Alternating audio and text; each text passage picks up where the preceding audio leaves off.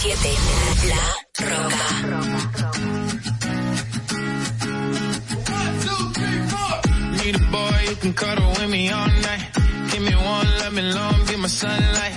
Tell me lies, we can argue, we can fight. Yeah, we did it before, but we'll do it tonight. Yeah, that fro black boy with the gold teeth. Your dark skin looking at me like an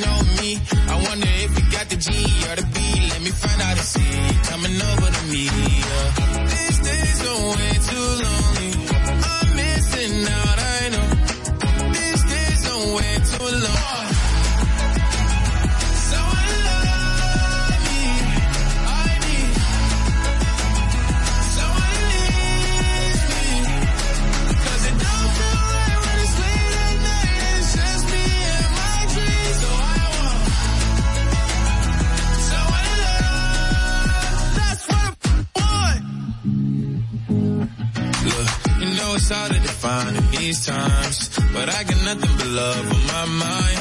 I need a baby while I'm in my prime. Need an adversary to my down and raries. Like, tell me that's life when I'm stressing at night. Be like, you'll be okay and everything's alright. Uh, let me in nothing cause I'm not wanting anything, but you're loving your body and a little bit of your brain.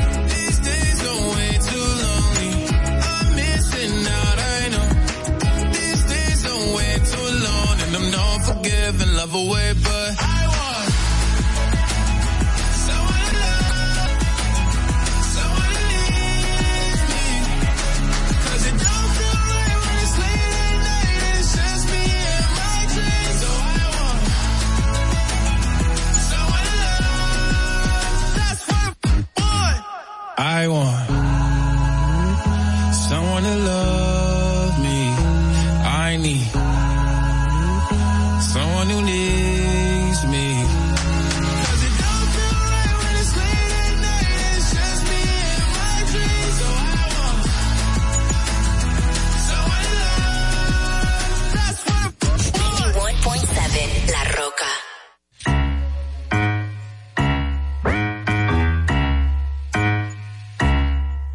get up, I get down, rock is so comfortable now. Been a hell of a ride, but I'm thinking it's time to grow. So I got an apartment across from the park, put quinoa in my fridge, still I'm not feeling right. Been a hell of a ride, but I'm thinking it's time to go. Here we go.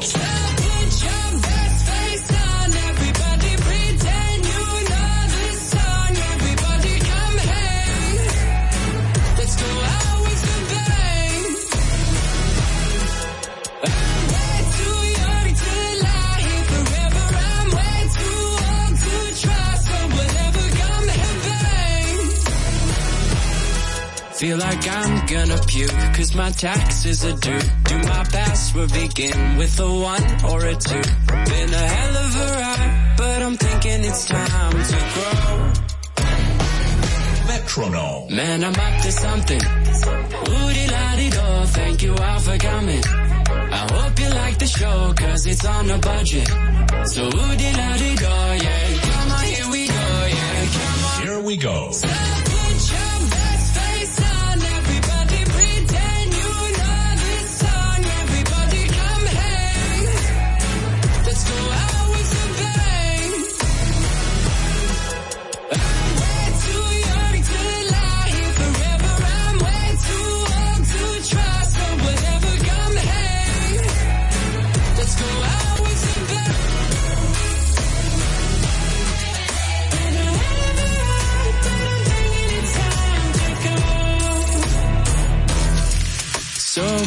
Your best face on, everybody pretend you know this song, everybody come hang.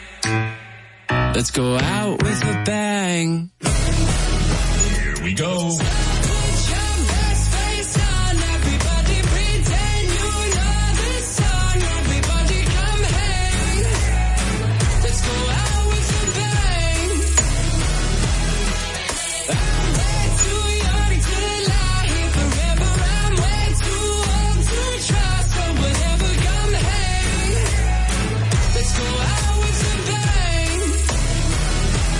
We go.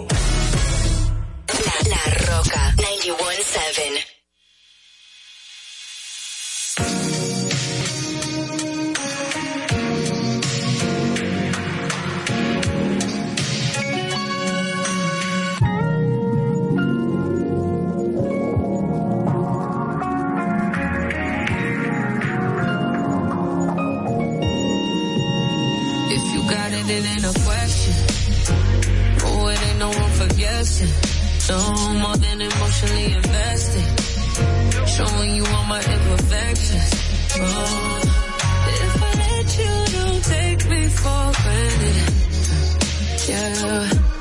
If I'm worth more than you could manage. Manage, yeah. Open with me, oh, we could be honest. Closer to me, oh, giving me solace.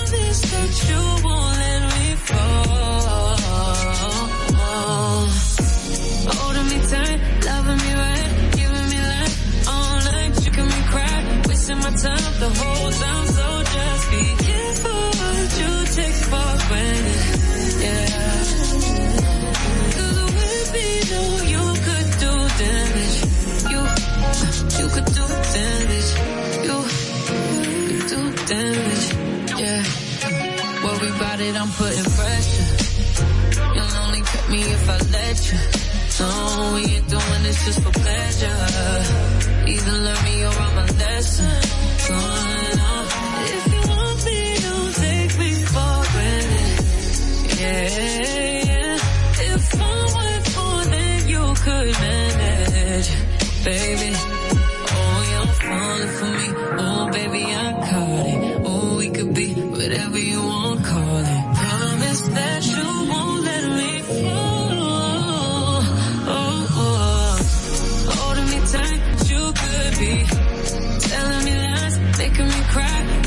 sun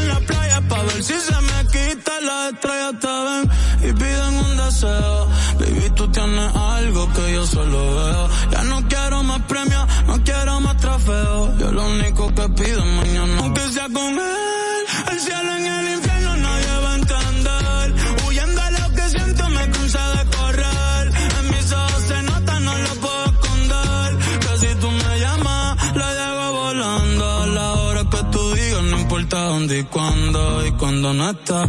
Te sigo imaginando, tu alma con la mía, los dos juntos vibrando. Ay.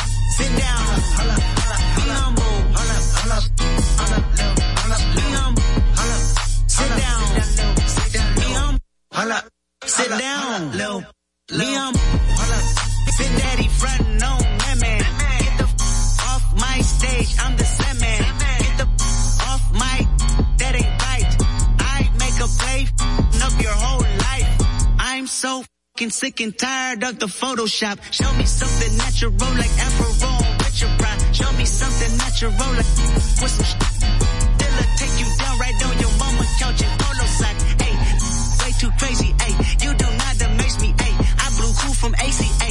Oh, by much just pace me. Hey, I don't fabricate it. Hey, most of y'all be faking. Hey, I stay modest about it. Hey, she elaborated. Hey, this that great poupon, that AV on that Ted.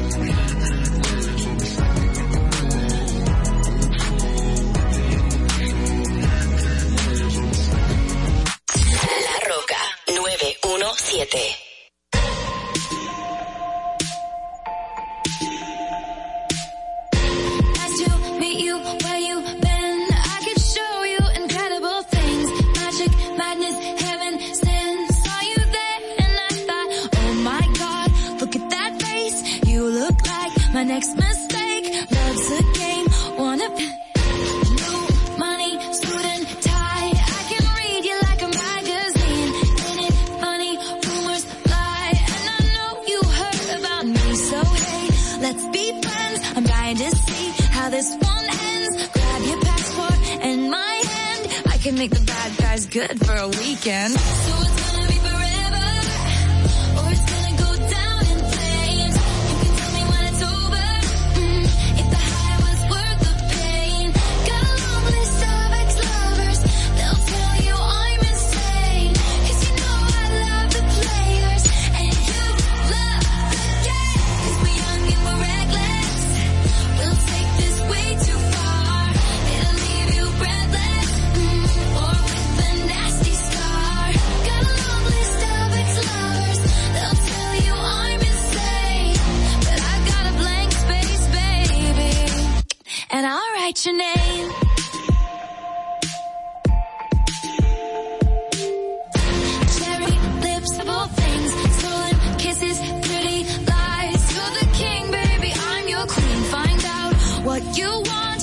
that girl for a month. with the worst is yet to come.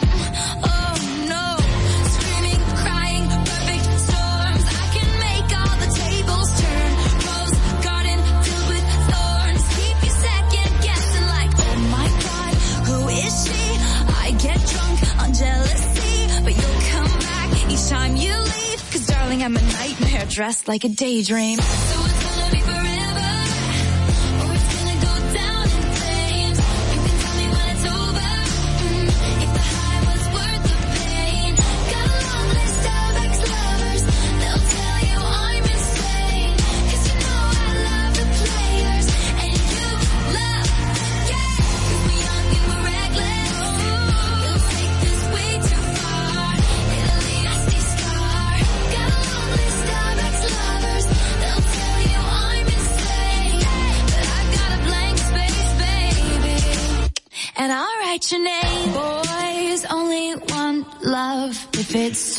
departure. Don't say I didn't, say I didn't warn you.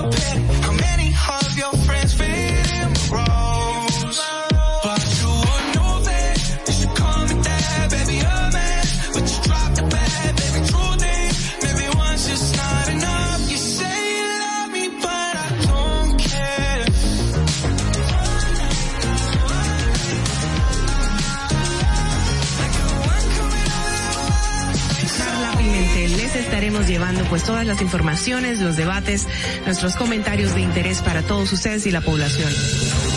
¿Cuál es la necesidad de una madre embarazada? Estar consumiendo alcohol para hacerte sentirla graciosa o para hacer demostrar al otro que tú estás teniendo un nivel de vida igual que las otras. La República Dominicana hacer más para que todos podamos tener asistencia psicológica y psiquiátrica alcance de nuestras manos, por favor. Eso es muy importante. Lo que sucede es que el ITIQUE, además de que ahora es obligatorio, eh, reúne tres, tres formularios diferentes. Son cotizantes que me pagan a mí porque yo soy empleado de ustedes, porque yo cobro con sus impuestos. Qué bueno que usted lo sabe, ¿eh? me importa tanto tu vida como la mía. Claro, primero me importo yo porque desde mi bienestar yo podré amarte de forma correcta. Sé que hay tanta gente haciendo comunicación que no debería, que no no estudió la carrera, que no se preparó para hacerlo. Y entonces, inclusive, llegan a tener renombre y peso y la gente toma como cierto lo que sale de su boca y, y eso es tan delicado. Gracias, señores, por la sintonía, el apoyo y por eso les digo, no se preocupen por su vida, que coma, que comerán o beberán, ni por su cuerpo, cómo vestirán. No tiene la vida más valor que la comida y el cuerpo más que la ropa. ¡Ah! Distrito Informativo. Distrito Informativo.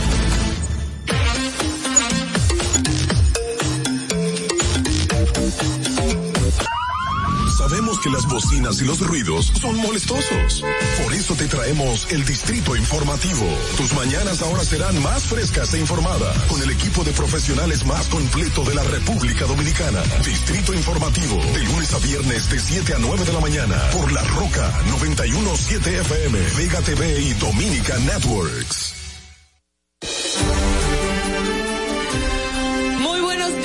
Amigos oyentes, muy buenos días, bienvenidos a Distrito Informativo, soy Mauvie Espinosa, junto a mis compañeras Ogla Enesia Pérez y Carla Pimentel. Le estaremos llevando las informaciones, debates y comentarios de interés para el día de hoy. Estamos de lunes a viernes 917 FM.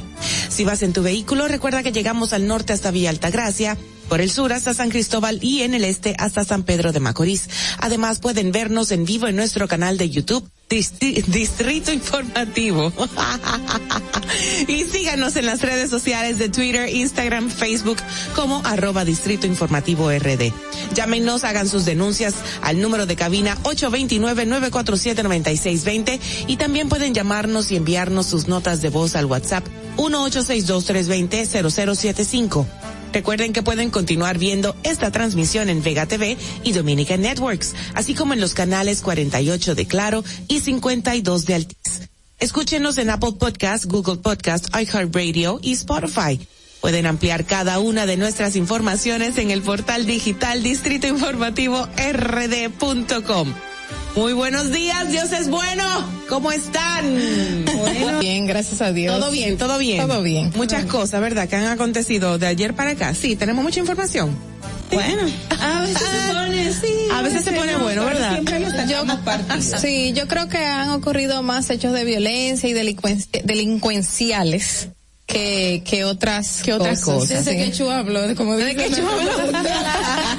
Ay, Dios.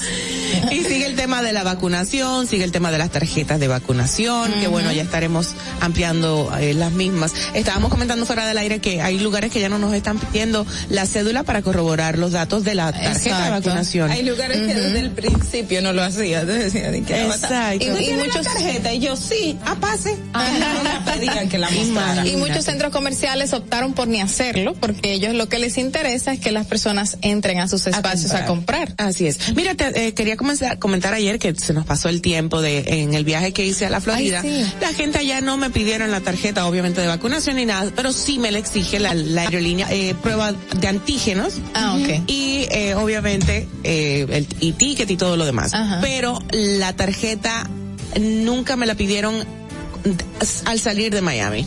Nunca Pero me bueno, pidieron la eh, pidieron una- antes. No, no, no. Antes de salir de aquí te la pidieron. Nada más de aquí. Pero no, te- eh, bueno, creo que Harold una vez nos comentaba que en Miami no te piden la tarjeta de vacunación. La aerolínea sí, porque La ya aerolínea es el, sí. recorri- el Exacto. requisito, pero que allá. pero ni siquiera no la, ni siquiera, o sea, nada, nada, no, No. me pedían nada. Y me llamó muchísimo la atención los protocolos que sí mantiene la aerolínea que bueno, me reservaré cuál es por cu- cuestiones comerciales, pero sí hubo un impasse de que ya regresando para, Ra- para Santo Domingo en la madrugada, muy cansados todos, había una persona, el piloto anunció en, en alto parlante, dijo, no, ya casi despegando, ya casi despegando, o sea, ya puesto para eso. Es uno de los miembros de la tripulación no quiere ponerse la mascarilla y lo vamos a dejar. Y eso implica un costo para la aerolínea. Ese momentito es, fue una hora, una hora de retraso. ¿Y quién fue? ¿Quién resultó? Un dominicano. Lamentablemente no quería decir que era dominicano, pero tenía así como los cabellos de, Ne- de Natanael, pero, pero bien paraditos. Y bueno, la gente le dijo salvaje, salvaje, salvaje y le aplaudió cuando se fue. Y fue todo el crew, a- a- no a discutir con él, lo trataron muy decente, pero Mira. estaban con él negociando. Mira qué bueno que mantengan esas restricciones y que lo, lo sea tan, tan Contundentes. Claro, tan contundente porque así están cuidando a los demás Claro. pasajeros que y él están acabó ahí. de perder un vuelo que para poder tomar otro va a tener que Va a comprar tener que comprar. porque él no él se, lo se van a queda dar. registrado, exacto. Él, él va a quedar en un récord. Qué Exacto. bueno. Con ese y con cualquier aerolínea. Y sobre todo, que mm, me, me llama la cuestión, todo el mundo comió en ese vuelo. Todo el mundo se tuvo que quitar la mascarilla. Y se la volvió a poner, Y se la vieron, volvieron a poner, pero tú sabes, la medida que tomó la aerolínea. Pero bueno, ¿Tú son crees? medidas. Yo Sí. considero que está correcto, porque así él, y él está ahí, falló, y él más falló. seguro. Él falló. Ok, doctora, ya, está bien, perfecto. Ya, nos vamos a efeméride, está bien, me voy a callar. Ya, vámonos. La productora habló. Para que no se te olvide, en el Distrito Informativo, Dominica Networks presenta Un día como hoy. Un día como hoy, 16 de noviembre del 1999, el pitcher Pedro Martínez gana el premio Sig Young ingresando a ese exclusivo grupo de lanzadores de grandes ligas. Un día como hoy, en el año 2002, es inaugurada en el país la decimasegunda cumbre iberoamericana de presidentes y jefes de gobierno, a la que a última hora decidió no participar el mandatario cubano Fidel Castro. Un día como hoy, en el año 2012, el director del periódico virtual venezolano primicias a la embajadora dominicana en Venezuela, Adonaida Medina, que personas inescrupulosas de nacionalidad venezolana estarían utilizando el sistema financiero dominicano para el lavado de dinero.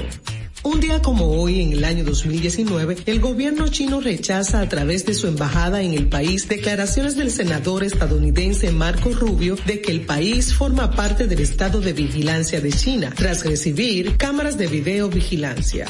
Para que no se olvide, en Distrito Informativo te lo recordamos, un día como hoy. Distrito Informativo. De inmediato, las principales noticias en Distrito Informativo, el nuevo orden de la radio para hoy martes 16 de noviembre 2021. La primera información dice que el cabo de la Policía Nacional, Esteban Armando Félix Batista, confesó que su rapto el pasado 3 de noviembre se produjo para obligarlo a entregar, según dicen, dos millones de pesos, dinero de un tumbe, diferentes rangos, realizaron el pasado 28 de agosto a un grupo de traficantes en las costas de Las Salinas de Villa Central, Barahona. Yo sabía. Los traficantes lo agarraron de nuevo para atrás, parece. En otra información, el ex pelotero de Grandes Ligas, Sammy Sosa, fue interrogado por segunda vez en la Procuraduría General de la República por una supuesta relación con algunas de las empresas del entramado de corrupción desmantelado mediante la operación Antipulpo y dijo que hasta el momento ha recibido buen trato por parte de las autoridades. El ex be- beisbolista se negó a profundizar en las declaraciones a su salida, dejando la responsabilidad a sus representantes legales, los cuales no quisieron expresarse tampoco al respecto. Mira, hablando de peloteros, perdona, es que lamentable eso. Ah, el Murió, Ujú. sí, el ex eh, jugador de 12 temporadas de las grandes ligas y de los Leones del Escogido, eh, pues mm, Julio Lugo, de 45 años. Se decía en un principio que fue un infarto a la salida del gimnasio, pero luego estaba hablando de muerte súbita. Es lo mismo. Entonces, Un- un ataque al eh, corazón. un ataque al corazón, exacto, pero el joven no tenía, no tenía antecedentes. No, es que pasa. Y por ahí es que voy, sí, no tenía antecedentes. De repente, recuerdo que un chico en mi comunidad, 15 años, o adolescente, estaba durmiendo. A- A mí me tocó porque incluso luego con la familia lo acompañamos y e hicimos una necropsia porque ya lo habían sepultado y dijimos, no lo pueden dejar así porque tienen que saber cuál fue la causa. Estaba durmiendo y murió. Nunca tuvo nada. le hicieron ninguna- nada? Sí, Ah, le hicieron la necropsia, luego no, y, y, y él era mello. Entonces uno se preguntaba, ¿por qué un niño tan joven? ¿Qué edad tenía? 15 años. A 15 años, es una Durmiendo pena. y muerte súbita. Hace un mes, una niña de 15 años también que iba para la escuela, no recuerdo la localidad exacta, también falleció. Sí, eh, dice que de mientras esa más manera. joven no sobreviven a los ataques, que Exacto. mientras más adulto, más Sí. mayor la persona, el músculo responde mejor. Aunque esté resentido, tiene más Sí, fuerza. Exacto, Ujú. de 45 años estaría cumpliendo hoy 46 años en el día de hoy. Ah. Muy lamentable, muy lamentable y bueno, un abrazo caluroso a sus familiares y seguidores y compañeros de labores. al equipo. Sobre, sobre todo que él era como también am, comentarista en algunos programas ya de televisión de los medios. Bueno, señores, por otro lado, Ogla. Así es, y esto es una buena noticia para, para las personas pobres, pero también llamamos la atención, como dijo Carla el otro día, de que no sirva de capital político como la otra vez. El presidente Abinader anunció que a partir del 4 de diciembre entregará el bono Navidad, en el que 1.7 millones de familias de escasos recursos serán beneficiadas con 1.500 pesos. El año pasado no fueron los de escasos recursos solamente. En total, el gobierno dispondrá un total de dos millones seiscientos, eh, millones de pesos, tanto para el sistema único de, beneci- de beneficiarios, Solidaridad, Prosoli. Distribuirán hasta el 80% de estas tarjetas y serán apoyadas por las distintas iglesias y congregaciones religiosas. Estas instituciones se apoyarán en su base de datos del mapa de la pobreza de República Dominicana. O sea que todo el país. Sí. no, mentira, no. Somos un país rico. Mira, qué bromeando. bueno que se van a apoyar de iglesias y congregaciones religiosas. que va a ser el 80%. Exacto. Eso indica Qué bueno. que puede ser que no ocurra como el año pasado. Sí, sí. Bueno, por otro lado, la Junta Central Electoral y Salud Pública firman acuerdo para coordinar el registro de nacimientos y defunciones. Esta iniciativa busca reducir de forma significativa el subregistro en estos casos. En una de la ley 659 permitirá aumentar plazo de defunciones de 3 a 90 días. Ok. Y el director del Consejo Estatal del Azúcar, CEA, César Cedeño Ávila, aseguró que nadie, sin importar el rango que tenga, se quedará con terrenos que pertenezca al Estado Dominicano. Esto después que se habló ya de la eliminación definitiva del CEA y que sabemos que muchos de esos terrenos lo tienen grupos. Eh, que va a ser difícil quitárselo, muy difícil. Vamos a ver, vamos a ver, señores, para que todo aquel que vive preguntando por la formulita de hito, le tengo noticia. Ay, ay, ay. El Ministerio de Industria y Comercio recibió medalla de oro de parte del Ministerio de Administración Pública en el marco del Premio Nacional a la Calidad y reconocimiento a las prácticas promisorias en el sector público. El ministro Ito Víctor agradeció el reconocimiento y reafirmó que su compromiso con el eh, ministerio, los más altos estándares de calidad, o sea, su compromiso es que el ministerio alcance los más altos estándares de calidad en la prestación de los servicios y la preferencia de los ciudadanos. La preferencia, dejen de estar criticando la formulita, ¿eh? Bueno, yo no sé, yo vuelvo y repito. Eh, Ustedes recuerdan que ayer una de las instituciones también, eh, bueno, educación, en cuanto al CISMAP, que es una plataforma donde tienen que ingresar todas Sí. las documentaciones y hacer como tipo auditoría, que nadie las revisa, siempre he dicho, eso nadie lo revisa y yo lo sé porque he buscado información y cuando descargo el documento no era el que se pretendía poner ahí. Oh, wow. Y entonces, ¿cómo hacen este tipo de, de premiaciones? O sea, ¿en qué se basan para determinar el tipo? Sería bueno es hacer eh, una entrevista ellos, a ellos alguien de hacen un trabajo mira este, este el mapa hace un trabajo muy muy bueno con relación al tema de la calidad y hay instituciones públicas de hecho que se han certificado en las normas ISO, ISO, que son un marco referencial y, y han mejorado de verdad el, el tema de la Por lo menos el MAP sí. Ajá, es un tema, es muy riento y, y si lo hacen correctamente, va bien. Hay Podemos no. confiar entonces en que la formulita no causó Sí. estragos aquí. Bueno, por otro lado, la Asociación de Hoteles y Turismo de la República Dominicana, Zonaores, llamó a los prestadores de servicio de taxis de la región este del país a continuar sus reclamaciones mediante la mesa de diálogo que está abierta entre las autoridades del sector público y el sector privado. deploró que se tome acciones que atenten contra la seguridad jurídica y el desarrollo del turismo de manera libre y más en una zona de tan alta importancia para el turismo del país como Punta Cana y Mm. En otra información, el expresidente de la República, ingeniero Hipólito Mejía, visitó al presidente de la Liga Municipal Dominicana, Víctor de Asa, donde conoció los planes y acciones que ejecuta la institución asesora de los ayuntamientos del país, con el propósito de distritos municipales. El expresidente Mejía afirmó que las administraciones locales son el brazo armado del gobierno para tener gestiones exitosas. El ministro de Interior y Policía, Jesús Vázquez, anunció que intervendrán los sectores de varios sectores de Santiago de los Caballeros, La Romana, Barahona y Santo Domingo Este por la alta delincuencia que reportan esas provincias y el municipio de eh, Santo Domingo. La información ofreció, la ofreció eh, al encabezar el primer encuentro de convivencia Mi País Seguro en el barrio La Sursa del Distrito Nacional. Y ya por último, la Asociación Dominicana de Profesores ADP calificó como preocupante el hecho de que el Ministerio de Educación haya continuado el concurso de oposición docente sin la inclusión de este sindicato docente en, en ese proceso, según así lo dijo Julio Canelo, secretario general recién electo de la ADP. Bueno, ¿alguna otra información, jóvenes? Sí, también hay ministro en la noche anterior, el domingo en la noche, tuiteó que iban a intervenir el INAVIE, el Instituto Nacional de, de- De de Bienestar. Bienestar, Sí. Estudiantil, por una serie de denuncias que se hicieron con relación a suplidores de alimento escolar. Que, eh, una de las cosas que se decía o que se dicen es que los, em, los suplidores tradicionales, muchos fueron dejados fuera o le dieron eh, unas asignaciones sin establecer qué es lo que van a hacer realmente y luego le dieron los lotes a otras personas alimentación a los niños y niñas de nuestras escuelas. Dice, dice Fulcar que comenzarán los cambios este próximo lunes ante las, las, las fallas que admitió la misma educación sobre INAVIE.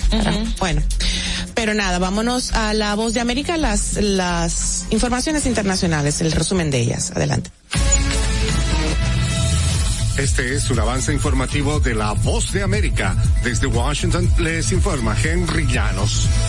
Por medio de su representante legal, Alex Saab se declaró no culpable en la audiencia de presentación de cargos el lunes en una corte federal de Miami. Nos informa José Pernalete. Acudió al juzgado vistiendo una braga color beige y con los pies atados junto a otros acusados. Saab se había presentado ante la corte desde el Centro de Reclusión Federal de Miami a través de un enlace digital por restricciones sanitarias ante la pandemia. La semana pasada el juzgado determinó que debía presentarse personalmente ya superada la cuarentena por coronavirus, de acuerdo al abogado experto en materia penal consultado por La Voz de América, recantación de pruebas. José Perralete, Voz de América, Miami. El presidente Joe Biden firmó el lunes un paquete de mil millones de dólares para mejoras de infraestructura en Estados Unidos que servirá para reparar carreteras y puentes en deterioro, mejorará el servicio ferroviario, expandirá el transporte público y ampliará el servicio de Internet de banda ancha. Legisladores del Congreso, gobernadores estatales y alcaldes municipales,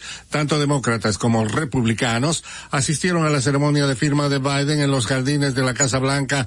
A continuación, un mensaje de servicio público de la voz de América. Para evitar la propagación del coronavirus en casa, recuerde que solo toma unos minutos limpiar las superficies que más toca en su vivienda, manijas de las puertas, interruptores de la luz, lugares donde come, control remoto, entre otros. Actores de la sociedad civil de Venezuela manifiestan su solidaridad al pueblo de Cuba en la jornada de movilización. Desde Caracas nos informa Carolina Alcalde. Dirigentes de la oposición venezolana y organizaciones defensoras de derechos humanos como Provea manifestaron respaldo al pueblo cubano que decidió protestar pacíficamente por su libertad. Juan Guaidó, considerado presidente interino de Venezuela por decenas de países, se refirió a lo que definió como momento histórico en Cuba. Desde Venezuela, nuestro llamado, nuestro grito de patria y vida, que corra por todo el continente, que corra por los defensores de derechos humanos, que debemos unirnos el día de hoy, que debemos unirnos en defensa de los que hoy están arriesgando incluso su vida por la libertad y la democracia. Por momento de tomar acción. Carolina, alcalde Voz de América, Caracas. Sin embargo, las marchas callejeras convocadas para el lunes en Cuba no llegaron a cristalizarse después de que los organizadores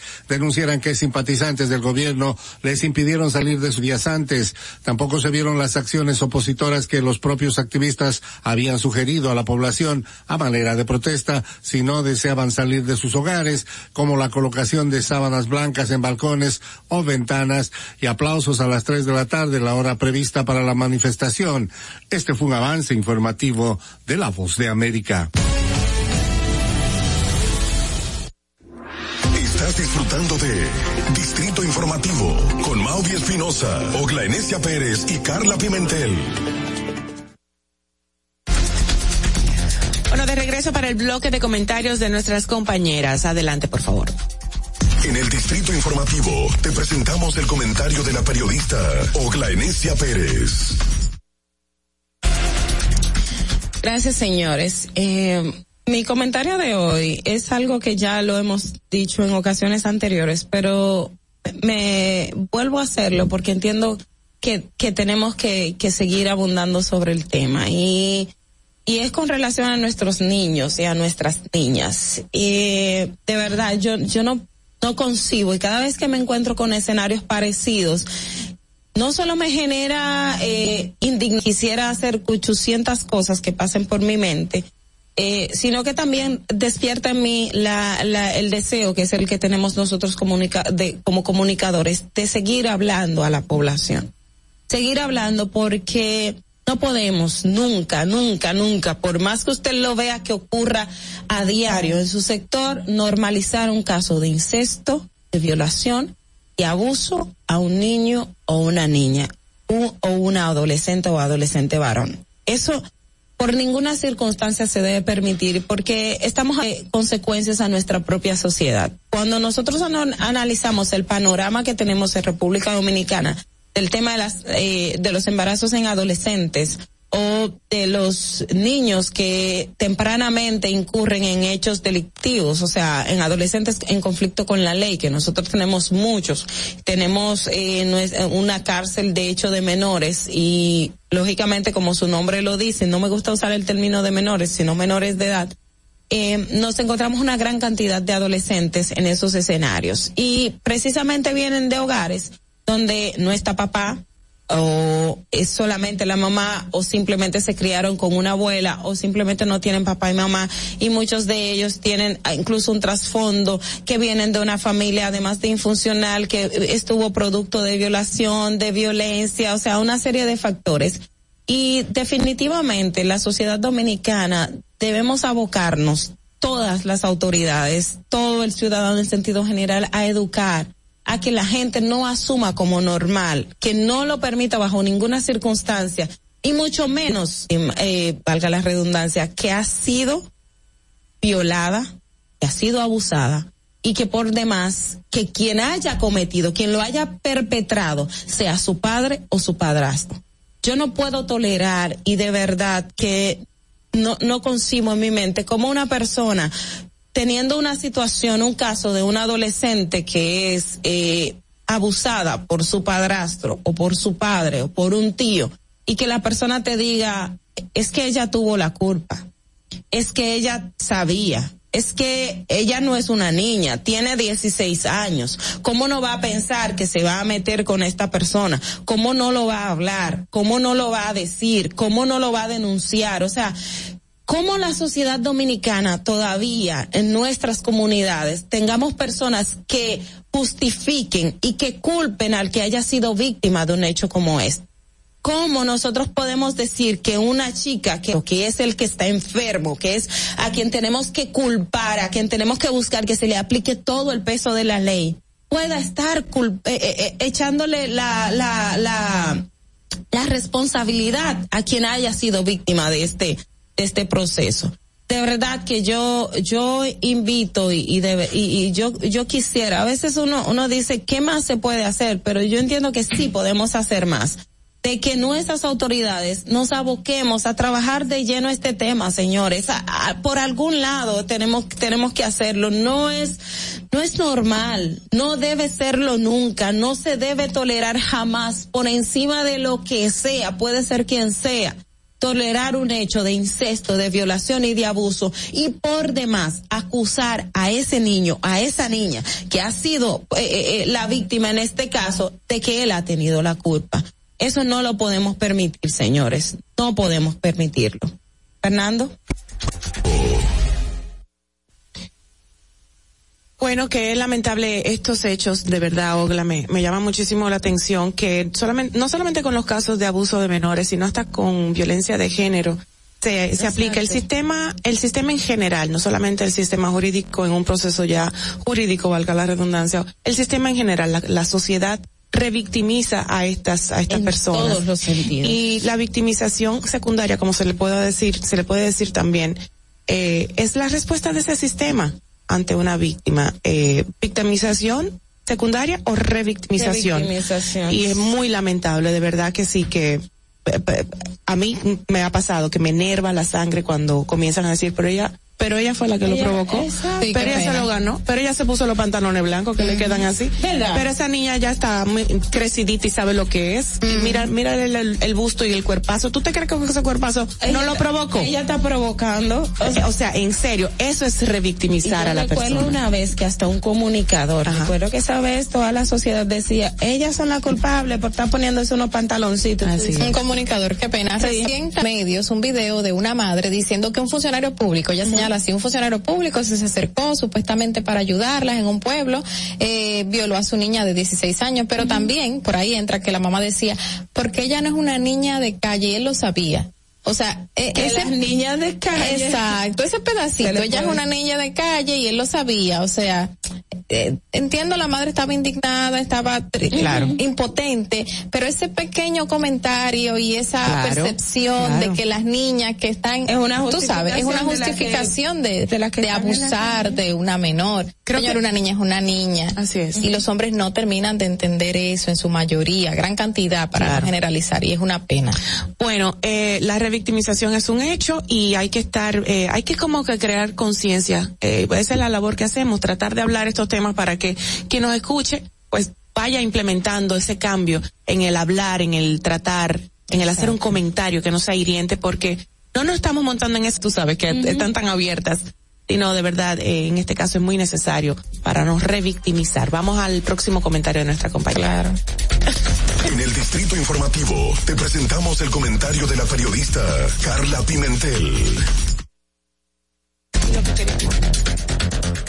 Y bueno, señores, eh, hablando de otros temas, eh, ahora mismo las personas, los dominicanos, me imagino que eso está sucediendo en todo el mundo, está asustada, están eh, pendientes a las sintomatologías que pueden presentar una simple gripe o la influenza, que ahora estamos en esa temporada de, de afecciones de la influenza. Y por eso las personas a raíz de tener una, una tos, de tener una mosquillo, cualquier síntoma que lo pueda generar el COVID también, pruebas de PCR. Y es tanto así y es tanta la cantidad que Salud Pública ayer informó que solamente en 14 días se han re- realizado 177.653 pruebas de antígeno y PCR en la República Dominicana. Una gran cantidad, a diferencia de otros tiempos desde que inició la pandemia en la República Dominicana, desde que llegó aquí. Y está bien que la gente vaya y acuda a los, a los centros a hacerse estas pruebas, pero también eso es un indicio de que hay demasiado libertinaje y apertura y que la gente no está llevando las restricciones necesarias en que se establecieron en la República Dominicana y que están realizando fiestas, que están realizando reuniones, que están realizando cualquier tipo de actividad que está fuera de lo que debe de ser y la cantidad de personas que participan y esto está influenza y el mismo COVID se expanda, se contagie más. Y estamos llegando a finales de noviembre. Estamos llegando a finales de noviembre y tienen por ahí las fiestas de diciembre, las fiestas navideñas, la junta de las familias, las reuniones constantes que se van a dar, se van dando, que desde ya se siente la brisita, la gente está ya pendiente a que vienen vacaciones los niños y demás. Y hay que cuidarse. Han bajado los casos en las escuelas, según eh, han mencionado las autoridades de educación. En Jaina reciente habían 14 escuelas que habían presentado síntomas maestros, conserjes, todo el área administrativa y casi no había niños enfermos. Es decir, que fueron los mismos adultos quienes estaban propagando la enfermedad del COVID. ¿Y qué estaban haciendo estas personas con quien se estaban reuniendo? No estaban manteniendo las restricciones del lugar. Muchísimos lugares donde se debe, a pesar de que en otros sí se solicita, en otros no se solicitan y no se ve ni siquiera un o sea, una persona pendiente a que el que entre con una tarjeta de vacunación esté eh, apto, o sea, esa tarjeta sea verídica, sea real, sea la tarjeta de vacunación expedida por el Ministerio de Salud Pública. Y esas son una de las restricciones que se están violando en muchos lugares, centros comerciales que lo que quieren es eh, cobrar, que lo que quieren es vender, que lo que quieren es que los visiten, entendemos que el comercio se tiene que mantener, pero hay que cuidar también a la población. Y esta muestra de que hay 177 mil pruebas que se han realizado en 14 días solamente es una muestra de que no está habiendo mucho cuidado. Y a pesar de que muchos síntomas obviamente son de influenza y de gripe, también se reportaron que en este tiempo de 14 días nuevos casos, es decir, que casi mil casos por día se están, eh, se están conociendo, conociendo, porque seguro muchos ni siquiera se están conociendo. 14 mil casos por día, por lo menos, de COVID en la República Dominicana. Y realmente hay que tener cuidado con nuestros niños, con nuestros adolescentes, los mismos adultos, señores, mantener las restricciones del lugar. Y no voy a, no me voy a cansar de repetirlo que hay que mantener las restricciones porque queremos salir de esta situación. Vemos cómo está aumentando todo la economía en República Dominicana y eso se basa en la situación que nos trajo el COVID el año pasado, el cierre, y no queremos volver a cerrar de esa manera.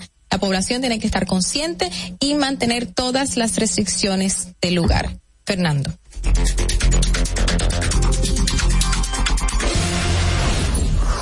Distrito Informativo.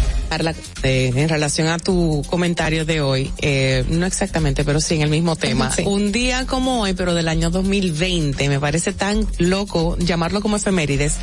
El inmunólogo Anthony Fauci, asesor de la Casa Blanca durante la pandemia de la COVID-19, califica de increíblemente impresionantes los primeros resultados de la vacuna del laboratorio estadounidense Moderna contra la enfermedad al registrar un 94.5% de efectividad. ya tú sabes lo que ha pasado Wow. después de ahí, ¿te acuerdas? Todo súper rápido. ¿Cómo, cómo pasa Un el año. tiempo? Un año ya. Un año y bueno, todo lo que se ha dicho de la misma efectividad de, de este tipo de vacuna de la Moderna. Ya O sea vamos que- por dos de pandemia. Exactamente. Sí, ya en el exactamente. 19 de marzo, este próximo año se cumplen dos años de que se cierra que el se país. reconoció, pero de que cierra la República Dominicana. o noviembre. Noviembre ya, China estaba. Estaba Ujú. el virus. Eso es increíble. Bueno, eh, luego en, en, en diciembre en Estados Unidos, en Canadá el 23 de diciembre y en la Unión Europea el 6 de enero del 2021, o sea que recientemente. Todos estos datos suenan como locos. Sí, ¿verdad? Sí. Bueno, señores, vámonos a algo que sí que está loco. En Santo Domingo nuestro tránsito, vamos a ver cómo está. Para que llegues a tiempo y no te compliques con el clima, te traemos en el Distrito Informativo el tráfico y el tiempo. Y así se encuentra el tráfico y el tiempo a esta hora de la mañana en Santo Domingo. Se registra tráfico pesado en el elevado Avenida 27 de Febrero, Puente Juan Bosch, hasta el túnel Avenida Las Américas, Avenida San Vicente de Paul. Gran entaponamiento en el Puente Presidente Peinado, en el desnivel Avenida Doctor de Filló. Avenida Máximo Gómez y tráfico en alto total en la calle José Brea en el Sánchez Luperón, en Expreso Avenida John F. Kennedy hasta el elevado Avenida Abraham Lincoln, Avenida Independencia y en las respetas las indicaciones de los semáforos, proteges tu vida y la de los demás. Para el estado del tiempo en el Gran Santo Domingo se encuentra parcialmente nublado, con una temperatura de 23 grados y una máxima de 32 grados. Hasta aquí el estado del tráfico y el tiempo. Soy Nicole Tamares. Sigan en sintonía con Distrito Informativo. Atentos, no te muevas de ahí. El breve más contenido en tu Distrito Informativo. Ahí mismito donde estás. O tal vez aquí, recostado bajo una mata de coco. O en la arena tomando el sol. O dentro del agua, no muy al fondo. O simplemente caminando por la orilla. Ahí mismo, abre tu digital y sin costo. La creas en minutos con cero pesos desde Móvil Banking Personal. Ábrela donde quieras. Solo necesitas tu celular. Banco BH de León. Si deseas tener acceso a todo lo que pasa en República Dominicana, debes obtener Dominican Networks. Es el primer sistema de cable dominicano para los dominicanos en el exterior. Aquí podrás disfrutar de todos los canales de televisión de República Dominicana, noticias, deportes, música, farándula y entretenimiento 24/7. Solo debes descargar nuestra aplicación en Roku, Amazon y Apple TV. E inmediatamente vas a disfrutar de todo el contenido de República Dominicana. Dominican Networks. Ahorrar para poder avanzar. Se siente así. Ahorrar porque se quiere progresar. Se siente así. Ahorrar para tranquilo yo estar. Como el cero de oro de APAP. Con 500 pesos tú podrás ganar. Ahorrar se siente muy cool y cuando ganas, mucho mejor. Cero de oro, 10 apartamentos y cientos de miles de pesos en premios. Cero de oro de APAP, el premio de ahorrar. La República Dominicana había perdido la confianza en nuestras instituciones. Por los dominicanos y dominicanas, esta administración ha asumido el compromiso de abrir las puertas de la transparencia, de la integridad y del control. Es por eso que la Contraloría General de la República Dominicana ha implementado nuevos controles para llevar eficiencia y garantizar la buena ejecución de los fondos públicos. Conoce más en www.contraloría.gov.do. Gobierno de la República Dominicana. En Banreservas hemos apoyado por 80 años la voluntad del talento dominicano, identificándonos con sus más importantes iniciativas. Siempre puedan mostrar lo mejor de nosotros.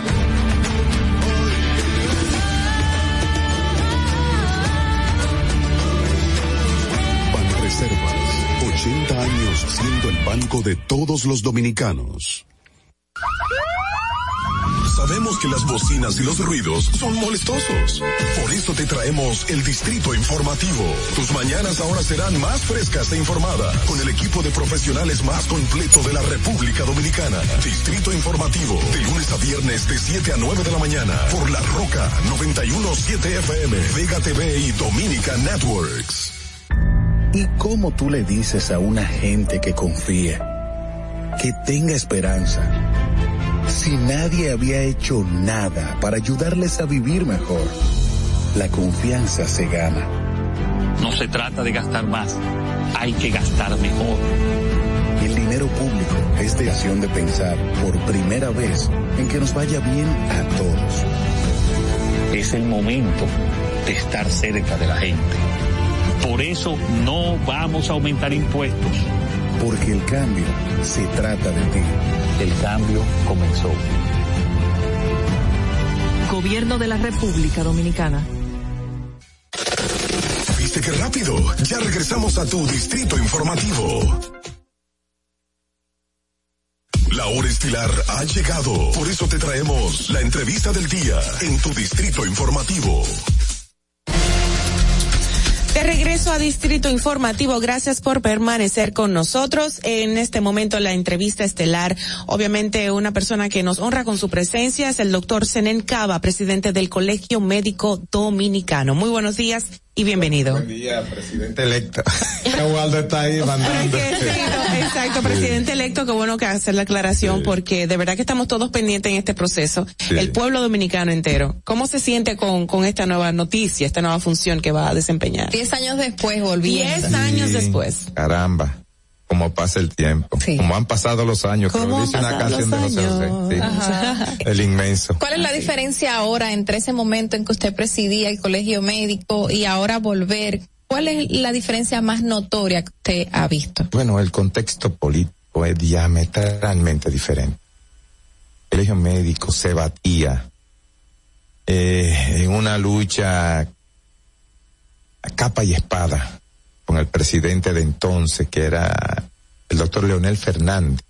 Sí. Estamos hablando del año 1900, 2009 en adelante, yo fui 2009-2011. En ese tiempo, ustedes recordarán, Waldo y quien les habla, ocupamos la Secretaría de Educación, de la Secretaría, el Ministerio de Salud sí. Pública.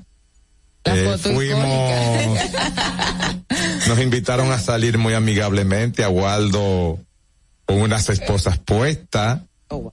Y a nosotros y nos lanza, luego de pasarnos por el palacio nos tiraron ahí en el colegio médico en presencia de del siempre bien recordado el licenciado Radamé Gómez Pepín y su esposa, los recuerdo, fue una madrugada difícil.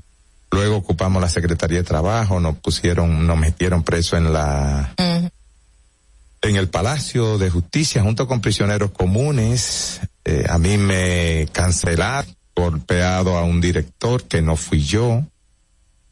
Me cancelaron, fueron tiempos difíciles y en medio de esas circunstancias, bueno, pues los médicos identifican a uno, casi mente lo llevan a la categoría de mártir. Y en ese tiempo ganamos en condiciones asiagas. Eh, definitivamente son tiempos disímiles. En este momento tenemos un presidente que, que escucha más. Totalmente. Sí, sí, un más receptivo, más abierto a la solución de, de problemas hasta el momento. No sé si cambie después pero es, es diferente. Usted, bueno, por este tipo de protestas, manifestaciones o, o, peticiones de reivindicaciones que ustedes han mantenido, Sí, sí. los califican, y disculpe la palabra, de rebuseros. de que si, si llegan al poder dentro del colegio médico, siempre van a lograr eh, cosas por los médicos. Se debe a este tipo de, de, de suceso que sucedió Sí, son, hace son tiempo. estilos, realmente nosotros estamos muy marcados por esa forma de lucha eh, en la que nos batimos en la Universidad Autónoma de Santo Domingo, eso nos marcó mucho a todos los que son de mi época, diríamos como se le dice ahora mismo en esta taxonomía etaria moderna, somos baby boomers. Los, muchachos, los muchachos de la guerra, ¿no? Los Realmente. muchachos no somos como los millennials, más concertadores, más virtuales.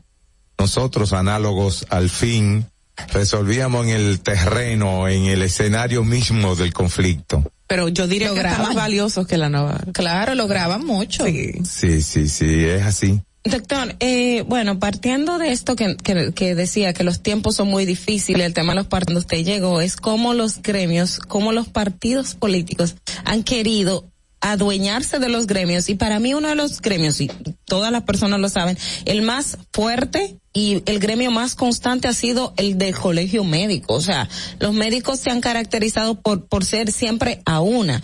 Sin embargo, eh, estamos viendo una tendencia en los diferentes gremios de la incursión de, de los partidos políticos. Recuerdo que usted hasta hizo un llamado porque el PLD estaba diciendo que, que usted es un candidato suyo. Así es, ¿no? Y publicaron cartas y cosas. Yo tuve que hacer una rueda de prensa y desmentir semejante versión. Mire, el colegio médico es una institución con 130 años. Eh, yo digo que solamente, obviamente me gustaría que me demostraran lo contrario, así aprendo más. Pero solamente la Iglesia Católica, solamente la Universidad Autónoma de Santo Domingo con su la masonería, y hablo de la masonería porque ya Duarte era masónico antes de la República, la masonería, el ejército dominicano y luego el colegio médico. Fíjese que hemos superado épocas de crisis, de tiranías sanguinarias como la de Trujillo, donde el colegio aportó muchos héroes. Y estamos vivos. ¿Por qué? Por la democracia interna. Esa manera que nosotros tenemos tan peculiar de alternarnos eh, la dirección de nuestra institución eh, y de comportarnos como camaradas, como amigos, como colegas que somos. Sin embargo, como bien acotaban ustedes, eh, en los últimos años, y yo lo llamo y me excusan los compañeros de algunos partidos políticos, en los nacional, con esa manera tan peculiar, tan atropellante, ha contaminado el quehacer, la dinámica de todos los gremios, que son instituciones no fácticas de la sociedad civil. Pero eso son estrategias para debilitar y controlar, ¿no? Son estrategias dentro de lo que es su visión de hacerse más popular, más factible, de calar en el, en el ideario de la gente, en el imaginario de las personas. Y viene a ser que también nosotros no nos hemos podido librar de esa situación. Eh, los partidos políticos a través de sus médicos siempre han estado presentes. Todos somos políticos Claro, un interés. y pertenecemos a un lineamiento. Por ejemplo, yo, yo siempre digo, yo soy de un partido de izquierda. Patria para todo, que lo ando, sido médico también. Pero allí yo actúo y procedo como médico en función de los intereses sanitarios, cosas que no son muy afines a los médicos y a la población en términos de salud. Hablando de intereses sanitarios, doctor, en cuanto yo siempre critico el hecho de que me voy a Jimaní, por ejemplo, al hospital de la zona y no encuentro más que un cardiólogo que va a veces. Un diabetólogo no existe. Apenas pusieron un psiquiatra, no hay psicólogos, o sea, hacen falta en las localidades remotas del país especialistas. ¿Por qué no van los especialistas a esas zonas? Mire, yo lo voy a decir de manera descarnada. A los gobiernos, a ningunos, te importan los pobres. Y en la frontera hay otra cosa que no sea contrabando. Contrabando de gente y contrabando de todo, de armas, de, droga, de todo. Entonces, pero en sentido general no hay producción de nada. Yo que he recorrido buena parte de la frontera, son pueblos olvidados. Eh, y en tanto se da esa situación, no hay una población densa, no hay muchos votantes, entonces no les interesan. Por eso están tan olvidados. Y eso sucede casi en todos los países del mundo. Doctor Senen, hay un escenario muy complejo que usted va a enfrentar, obviamente, todos sabemos las precariedades que presenta el sector médico dominicano, eh, la indexación salarial ante la inflación, eh, qué sé yo, la misma, el mismo, el mismo tema de seguridad, eh, sí, de seguros sociales, que están siendo como que más beneficiados orientados al sector financiero. Así yo lo, yo le he dicho. Sí. Eh, pues, ¿Qué, ¿Qué va a pasar con todo esto? ¿Cuál va a ser su reforma en Mire, cuanto a estas cosas? yo voy a establecer vínculos, derechos con todas esas instituciones de la sociedad civil que claman por una seguridad social más humana. Cuando se aprobó la ley este, en un contexto histórico donde la economía de mercado, valga decir el neoliberalismo, era lo que estaba en boga, de moda. En esa cresta se montó esta ley que fue una copia de lo que aconteció en Chile, Chile. desde los 80 y en Colombia. Siendo así, este, el factor pecuniario, financiero, mercantil, ¿quién paga? Fue lo que dominó y no a, qué, a quién le vamos a solucionar problemas de salud. Y es aquí que en medio de una pandemia, usted puede ver, el sector se dividió en tres grandes bloques, eh, lo que tenía que ver con las pensiones, lo que tenía que ver con la salud propiamente dicho y otra que tenía que ver con los riesgos laborales. Las pensiones, llamado factor previsional que previene para cuando tú te vayas a retirar, lo dominaron los bancos completamente. a través de la mal llamada administradora de fondos de pensiones, que es una extorsión brutal a la economía de los trabajadores, de nosotros lo que aportamos. Un atropello, es un asalto a mano armada, por eso el conflicto de un grupo de legisladores, esta pobreza que se ha marcado en estos tiempos. El sector, el sector que tiene que ver con el seguro familiar de salud, que era el segundo acápite, vino a entrar en el 2007 pero también lo dominan los bancos a través de la mal llamada administradora de riesgo de salud. Y digo que en medio de pandemia no asumieron seis nada. mil mi- se que ganaron mil, seis Ganó, mil millones de millones, pesos. sí, que salieron de los bolsillos también de nosotros los contribuyentes. Dicen "Ah, que el gobierno lo pagó pero el gobierno no lo quita a nosotros Exacto. entonces, seis mil millones de pesos. Yo digo, utilizando una metáfora muy socorrida, que le bebieron la sopa a un tuberculoso. Es decir, a un pueblo enfermo, encima de eso le quitan seis mil millones de pesos. Entonces yo creo que llegó la hora de que estos señores, que no cubren ningún riesgo y mucho menos salud, porque todo lo contrario, siendo intermediarios, como en realidad lo son, porque lo que son son intermediarios.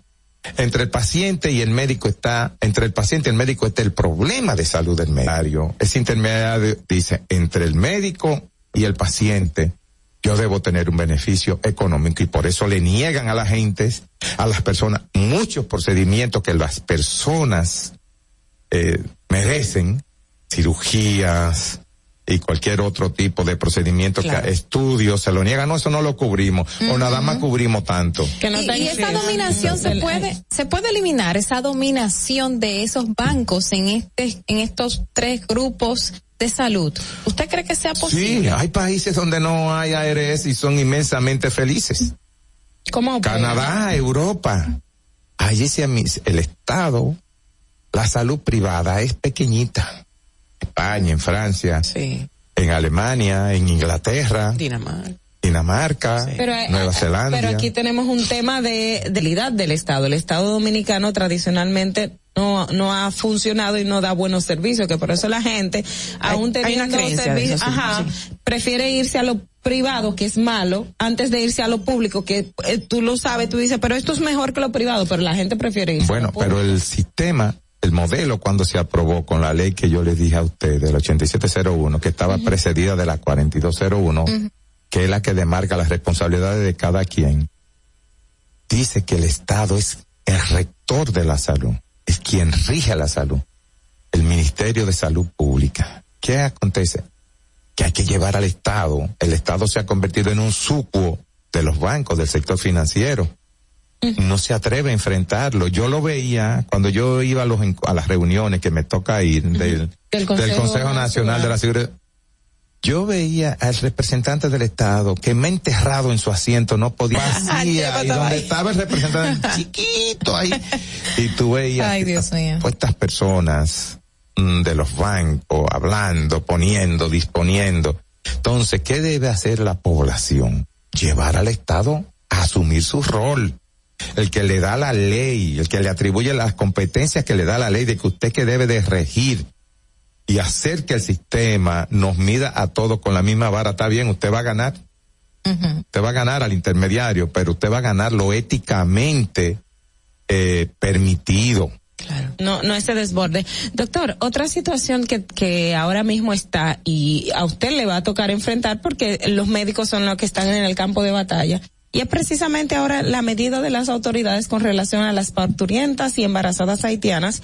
Y estamos viendo los videos que circularon durante la semana pasada de mujeres sacadas de maternidades por la Dirección de Migración, mujeres recién paridas o con cesáreas sacadas de los hospitales a, a- a- para ser deportadas. O sea, este tipo de situación, usted eh, como presidente, eh, su parecer y, y el panorama que usted ve en ese sentido. Mire, es un problema muy complejo. Ayer yo hice una intervención en un programa hermano de esta emisora y me hacían una pregunta similar. Yo decía que la vida no permita que yo nunca me deshumanice. Cuando un ser humano deja de ser compasivo, ahí mimito deja de ser humano. Yo vengo de un hogar cristiano practicante, mi papá y mi mamá muy pobres. Vinimos del Cibao, una familia de origen santiaguero, de un campo de Santiago. Yo nací afortunadamente en la Villa de las Hortensias, que es Bonao. Me crié en Cristo Rey. Ay, qué rico. Y allí se me enseñó, nosotros vivíamos frente a una iglesia y por mi casa pasaba una verdadera cabalgata de pobres. Y éramos pobres. Y yo aprendí, digo que el problema es complejo porque el problema termina en la maternidad, pero ese problema se inicia en la frontera con autoridades responsables, cómplices de esa situación y cómplices de la clase gobernante haitiana que es una clase eh, que definitivamente no le vi, no he visto una clase más criminal que esa. Le importa un carajo el pueblo haitiano. Entonces nos mandan su problema para acá, aquí por tres mil, porque yo he estado en la frontera y he hablado con militares. Por tres mil, cuatro mil pesos, se le cobra una suerte de peaje y se le deja pasar. Ese- obviamente ese peaje sube más para arriba, para los rangos y redistribuirlo. Entonces aquí llega la que va a parir, con el muchacho ya prácticamente colocado ahí en la vulva para expulsarlo. En muchos casos son mujeres que viven aquí, familia de obreros de la construcción. Por ejemplo, yo hablaba anoche con unos residentes de los minas y me decía, mire, son esas que paren aquí son de aquí. Hay un hotel abandonado donde yo creo que ellos de noche se enganchan como camisa, porque ahí deben de haber como dos mil o tres mil gente en un hotelito chiquito. Yo no sé cómo duermen, como murciélago así. Bueno, el hecho es que yo creo que son humanas. El apónimo de haitiano, el gentilicio haitiano se le pone después. Yo pienso primero que son humanos, nuestro género. Y primero debemos practicarla, sacar una mujer al borde de parir e irla a tirar a la incertidumbre. Ustedes que son mujeres, pónganse en el lugar solamente dos segundos o tres segundos. Yo no soy mujer. Por eso a veces cuando me ponen a hablar del aborto y algo así, que yo no soy mujer, hay que ponerse en el contexto de una mujer y su problema. Pero en el contexto de una mujer al borde de parir, que la cojan y la tiren en tierra inciertas. Claro. Muchas veces con años viviendo aquí, que se ha desvinculado de todo el mundo allá, con un muchacho al borde de parirlo, un niño. La sensatez y nuestra condición humana humana después que se quede a luz, se le deja par de semanas, tres semanas, en lo que ya haga los contactos con quien la va y depórtela. Como Dios manda, depórtela. Pero no atropellemos a nadie. Lo humano debe de prevalecer siempre. Y precisamente eso me da pie para proponerle la próxima situación que, bueno, la hemos visto desde siempre se, se trata de los paros médicos. Yo abogo a que es algo que va en contra del mismo juramento hipocrático de ustedes y va mucho más allá de eso, va mucho más allá de lo humano. Sabemos de las precariedades que, que tiene el sector médico, pero ¿cómo hacer un paro que se vean afectados la mayoría de los de, de, la población, de los pacientes? Mire, este, los paros son eh, concebidos, permitidos por la Constitución la protesta. Sí. Sin embargo, lo correcto es, el español es uno de los idiomas más ricos. El Quijote, con veintidós mil y pico de palabras. Ya hay muchas más palabras. La jerga nuestra, inclusive, ese es el gran aporte de los de embocero. Ay, Dios. que trae una serie de palabras que nadie entiende. Un día las recogerá la Real Academia. Bueno, este, el español es rico. Yo creo, yo abogo, yo creo mucho en la concertación. Yo no le hice una sola huelga a Leonel y le quité un 35% para los médicos. Tenemos un presidente que escucha más. Estos son males ancestrales que arrastramos, pero hay mucho que él tiene que resolverlos ahora. Y nosotros vamos a presionar. Y existen enormes posibilidades, tanto como gustos hayan, de saber presionar. Vamos a presionar por toda la vía atrás de esa conquista nosotros y el sector salud completo. Las estrategias son de, vertebrar estrategias sin llegar necesariamente a los paros, pero sin descartar como última instancia esa posibilidad. ¿Dónde, ¿Dónde hay que votar otra vez para yo votar por usted? claro, eso es Le quedan dos años, son dos años, ¿verdad? Sí, no, no, no, totalmente quedan dos de acuerdo. años, acompáñenme siempre. De verdad, de verdad que no hayan paros, que no hayan paros porque es algo que va en contra de lo mismo que ustedes han, han juramentado y han, han hecho como vocación. Vamos a escuchar esta nota de voz, por favor. Bien. Buenos días. ¿Quién sabe? Saludos, buenos días. Este, felicidades al doctor, al doctor en su nueva elección, de nuevo, de nuevo para la, la, el instituto- la sociedad médica, ¿no? Este, gracias. pero le tengo una pregunta, a ver, este, estará la sociedad médica dominicana o el instituto, no recuerdo cómo se llama. Colegio Médico Dominicano. Apoyando la marcha contra la la aseguradora, la AFP y todas esas, esas instituciones de salud que están junto por ahí. Usted me ve. ¿Lo, estarán apoyando ustedes? Abrazos. Feliz Gra- día. gracias, era una nota de voz. Adelante. Bueno, yo, claro que sí. Ustedes me verán enfrente, eh, caminando, recorriendo, luchando hombro con hombro con las mujeres.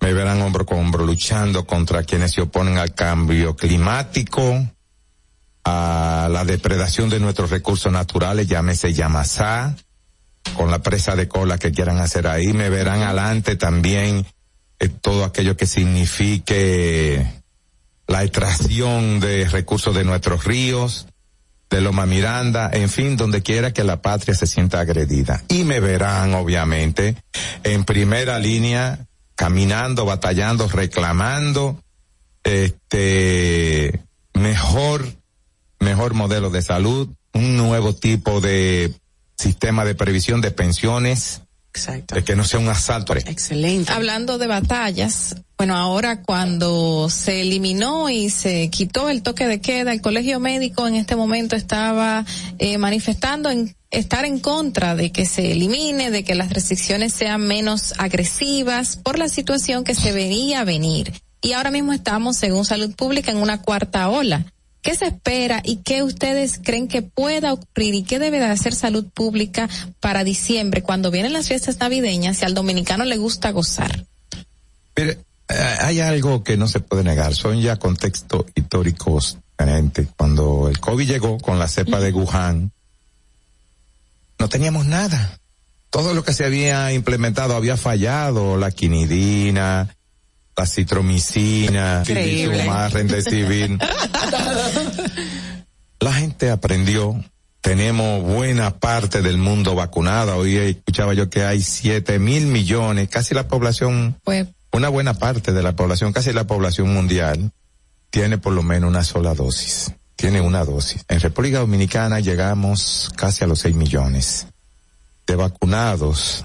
Entonces, ya no es lo mismo que en de marzo a diciembre del otro año.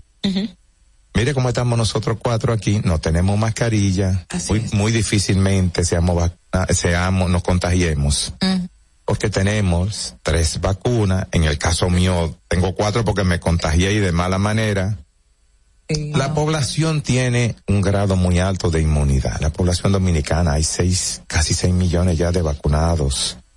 No tengo el dato ahora mismo fresco de cuánto tenemos la tercera dosis. ¿Qué yo creo? En tanto esa situación es tan estricta como aquel tiempo de toque le queda a las cinco de la tarde, de policías, el ejército atropellando gente a mansalva, los hospitales llenos. Todavía en términos de cama de intensivos tenemos un 42% de ocupación. Las muestras que dieron positiva ayer fueron mil y tantas. De 27 mil pruebas que se hicieron.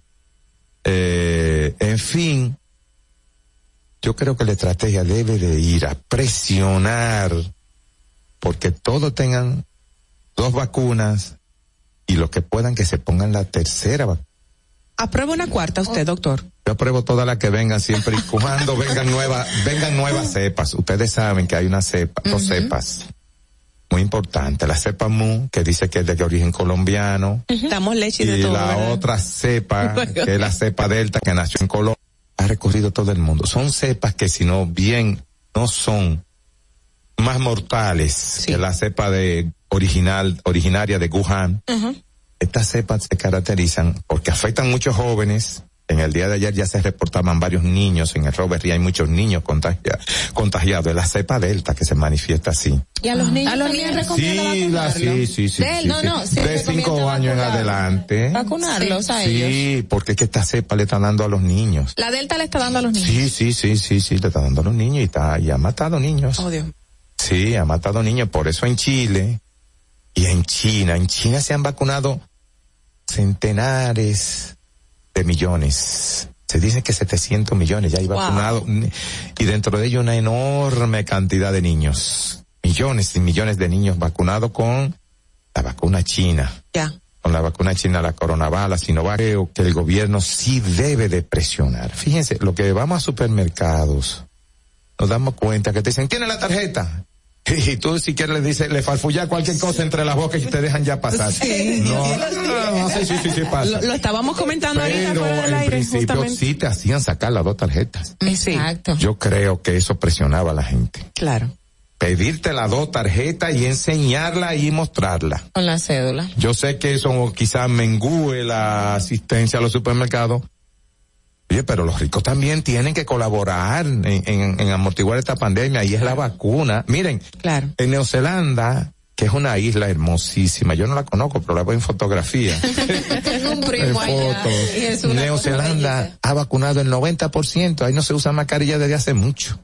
Increíble. El 90% de la población, eso es allá en Oceanía, cerca de Australia, por ahí. Entonces, ahí se ha vacunado el 90% y ya la gente anda. Pero yo creo que el dominicano, normal. el dominicano ha respondido muy bien ante toda esta situación, Debe de esta crisis. pero Y- fuimos el primer lugar, luego el cuarto, ahora estamos como en el décimo. Exacto. Nos hemos quedado rezagados hasta de Cuba que comenzó. Cuba hoy abrió casi todas las puertas al turismo. Así es. Casi todas. ¿Y por qué no se quieren vacunar? Perdón. Eh, hay muchos. Después que a usted le pusieron un Android en la mano, a usted le pusieron poder. a El poder de comunicar. Ustedes saben el poder que ustedes tienen detrás de esos micrófonos. Así ustedes es. están creando corriente de, de opinión. Claro. Ustedes están poniendo a masas a pensar Claro. como ustedes. Y la gente, hay grupos a nivel mundial, todo el tiempo lo ha habido. Que se inventan toda suerte de teoría, que eso tenía cromo, que eso tenía claro. magnetismo, Sí. que eso te Grafeno, iba a tra- grafeno, grafeno. grafeno, que eso te iba a transformar. Sí. Y hay gente que se lo creen. Hay gente que creen que la Tierra es plana todavía. Doctor, eh, qué bueno que salió electo. Apostamos por usted. Cualquier cosa que necesite, esta es su casa. De verdad, no lo digo políticamente correcto porque estamos al aire. Cualquier cosa que necesite, siéntase en la confianza de venir, decirnos, chicas, necesitamos muchísimas Muchísimas gracias. Gracias a ustedes, muy enaltecido, muy honrado, me he sentido muy a gusto. Qué bueno. Qué bueno. Y pueden contar conmigo cada vez que lo deseen. Qué bueno, muchísimas gracias, doctor. El doctor Senen Cava, presidente electo del Colegio Médico Dominicano, con nosotros en Distrito Informativo. Volvemos ya. Atentos, no te muevas de ahí. El breve más contenido en tu distrito informativo. Ahí mismito donde estás. O tal vez aquí, recostado bajo una mata de coco. O en la arena tomando el sol. O dentro del agua, no muy al fondo. O simplemente caminando por la orilla. Ahí mismo, abre tu nueva cuenta móvil BH de León. 100% digital y sin costo. La creas en minutos con cero pesos desde Móvil Banking Personal. Ábrela donde quieras. Solo necesitas tu celular. Banco BH de León. Ya no tienes que ir a la Contraloría General de la República para obtener una certificación de cargos. Ahora el servicio es digital. Sigue estos sencillos pasos. Ingresa a www.contralor. Selecciona el servicio de certificaciones de cargos en el menú superior. Completa las informaciones. Adjunta tu cédula y constancia de trabajo. Envía tu solicitud y revisa tu correo electrónico. Cuando tu certificación esté lista, podrás descargarla e imprimirla. Contraloría General de la República. Ahorrar para poder avanzar. Se siente así. Ahorrar porque se quiere progresar. Se siente así. Ahorrar para tranquilo yo estar. Se siente así y así. Qué bien se siente ahorrar. El cero de oro de APAP. Con 500 pesos tú podrás ganar. Ahorrar se siente muy cool y cuando ganas, mucho mejor. Cero de oro, 10 apartamentos y cientos de miles de pesos en premios. Cero de oro de APAP, el premio de ahorrar.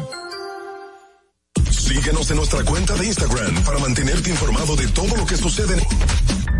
¿Y cómo tú le dices a una gente que confía, que tenga esperanza, si nadie había hecho nada para ayudarles a vivir mejor? La confianza se gana. No se trata de gastar más, hay que gastar mejor. El dinero público es de todos los dominicanos. Tenemos la obligación de pensar por primera vez en que nos vaya bien a todos. Es el momento de estar cerca de la gente. Por eso no vamos a aumentar impuestos. Porque el cambio se trata de ti. El cambio comenzó. Gobierno de la República Dominicana. Estamos en YouTube. Disfruta de nuestro contenido. Suscríbete, dale like y comenta. Distrito Informativo. Dominicana debes obtener Dominican Networks. Es el primer sistema de cable dominicano para los dominicanos en el exterior. Aquí podrás disfrutar de todos los canales de televisión de República Dominicana, noticias, deportes, música, farándula y entretenimiento 24/7. Solo debes descargar nuestra aplicación en Roku, Amazon y Apple TV. E inmediatamente vas a disfrutar de todo el contenido de República Dominicana. Dominican Networks.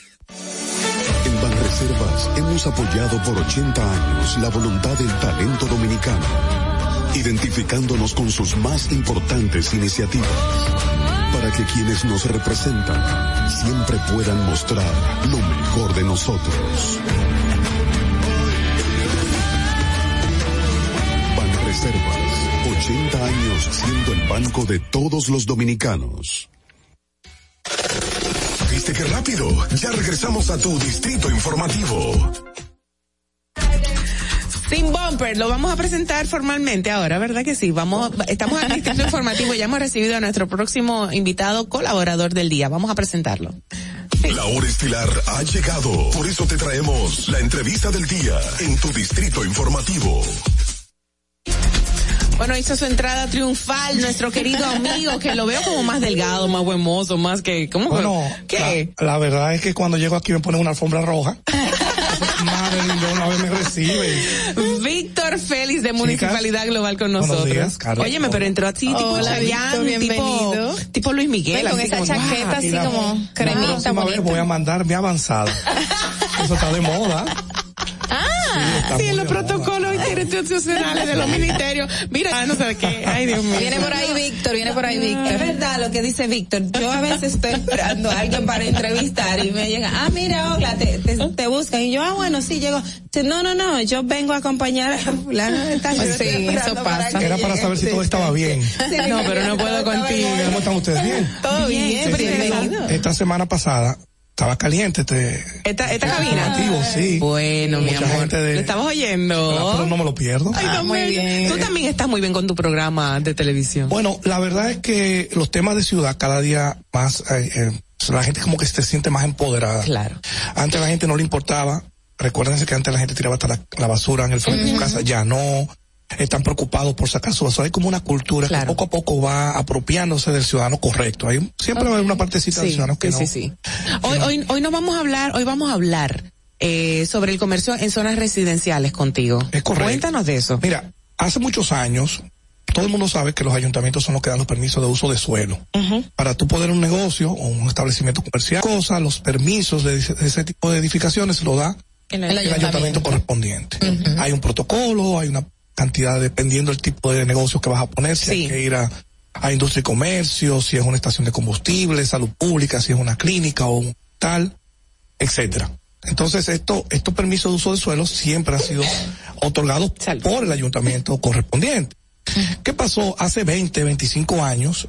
Esos permisos de, de uso de suelo eh, se, se daban con un criterio X porque no existía el desarrollo que hoy tenemos. Supongamos el sitio donde vivimos una gran cantidad de personas que viven en la parte sur del Distrito Nacional donde yo resido. Cerquita de, bueno, la parte de la emisora, la parte de la cabina. Allí, hace 25 años, pusieron un permiso para una clínica. ¿En dónde? Perdón. Yo vivo en el Mirador Sur. Ok. Por ahí hay dos o tres centros clínicos que se otorgaron hace esos permisos de uso de suelo, se de uno que tiene que tener más de 30 años.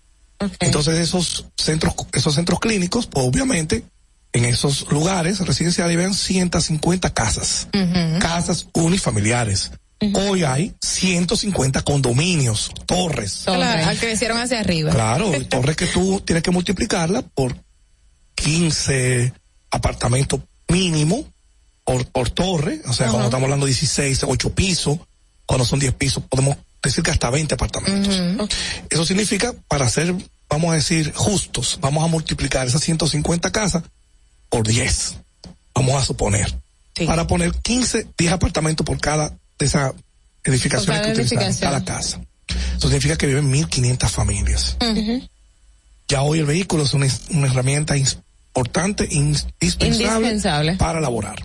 Tenemos ahora, imagínense, un vehículo por cada apartamento para ser muy, conservador. Muy conservador, porque en esta zona, Correcto, la gente inclusive cuando va a comprar, un vehículo, no cuando va a comprar un apartamento, lo primero que preguntan es ¿Cuánto parqueo? ¿cuánto parqueo tiene? Sí. Correcto. Entonces, hablamos de 1.500, 2.000 vehículos en una zona donde habían 150 vehículos y antes la clase media, por ejemplo, en mi casa, solamente había un automóvil. Cuando yo estaba niño de 7, 8, 12 años, ya teníamos dos, mi mamá trabajaba, mi papá también, pero ahora en mi casa yo hay cuatro. Entonces, porque tienen que trabajar los hijos, tienen que trabajar la señora, entonces se convierte en un problema. Esos permisos de uso de suelo yo creo que hay que revisarlos. Tú llegas a un restaurante, para no hablar este, nombres, pero han puesto también unos restaurantes, una boutique de carnes que ahora se convierten. Hay cinco. Te dicen, tengo un, un vale parking, como que con eso se soluciona el problema. No se soluciona el problema, se soluciona el problema del que está llegando ahí. Claro. En beneficio del dueño del comercio. Claro. Pero en perjuicio de los vecinos. Porque entonces esos vale parking te llevan los vehículos hasta la otra cuadra enfrente de tu casa, se encaraman las aceras. En la avenida Riquillo se parquean en el centro, que tiene un paseo bien bonito. Se, se encaraman ahí arriba en un tramo. ¿Y, y cómo podemos re- solucionar este problema en Santo Domingo? Antes de la Víctor? solución, déjame contar también mi historia. Ah. Que justamente mi, donde yo vivo es un residencial cerrado, que se supone que todo el que todo el que vive en una casa, son casas, tiene espacio para dos vehículos, pero hay más de dos vehículos, por lo menos en mi casa hay tres. Entonces hay que dejar uno afuera y entrar dos.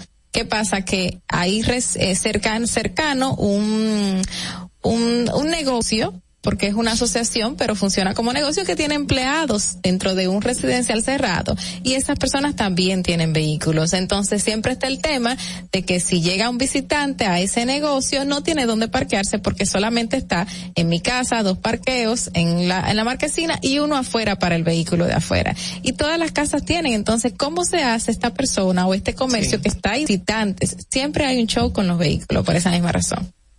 Tú acabas de decir algo que te me adelantaste. Porque cuando hablábamos de los negocios, que llegan los clientes, no hemos mencionado los empleados. Ajá. Porque entonces, y los empleados lo hablamos aquí hace unas cuantas semanas sobre el tema de los parqueos de los empleados públicos. Ah, muy lindo, en la feria. Pero los vehículos de los empleados, ¿dónde están? En las calles.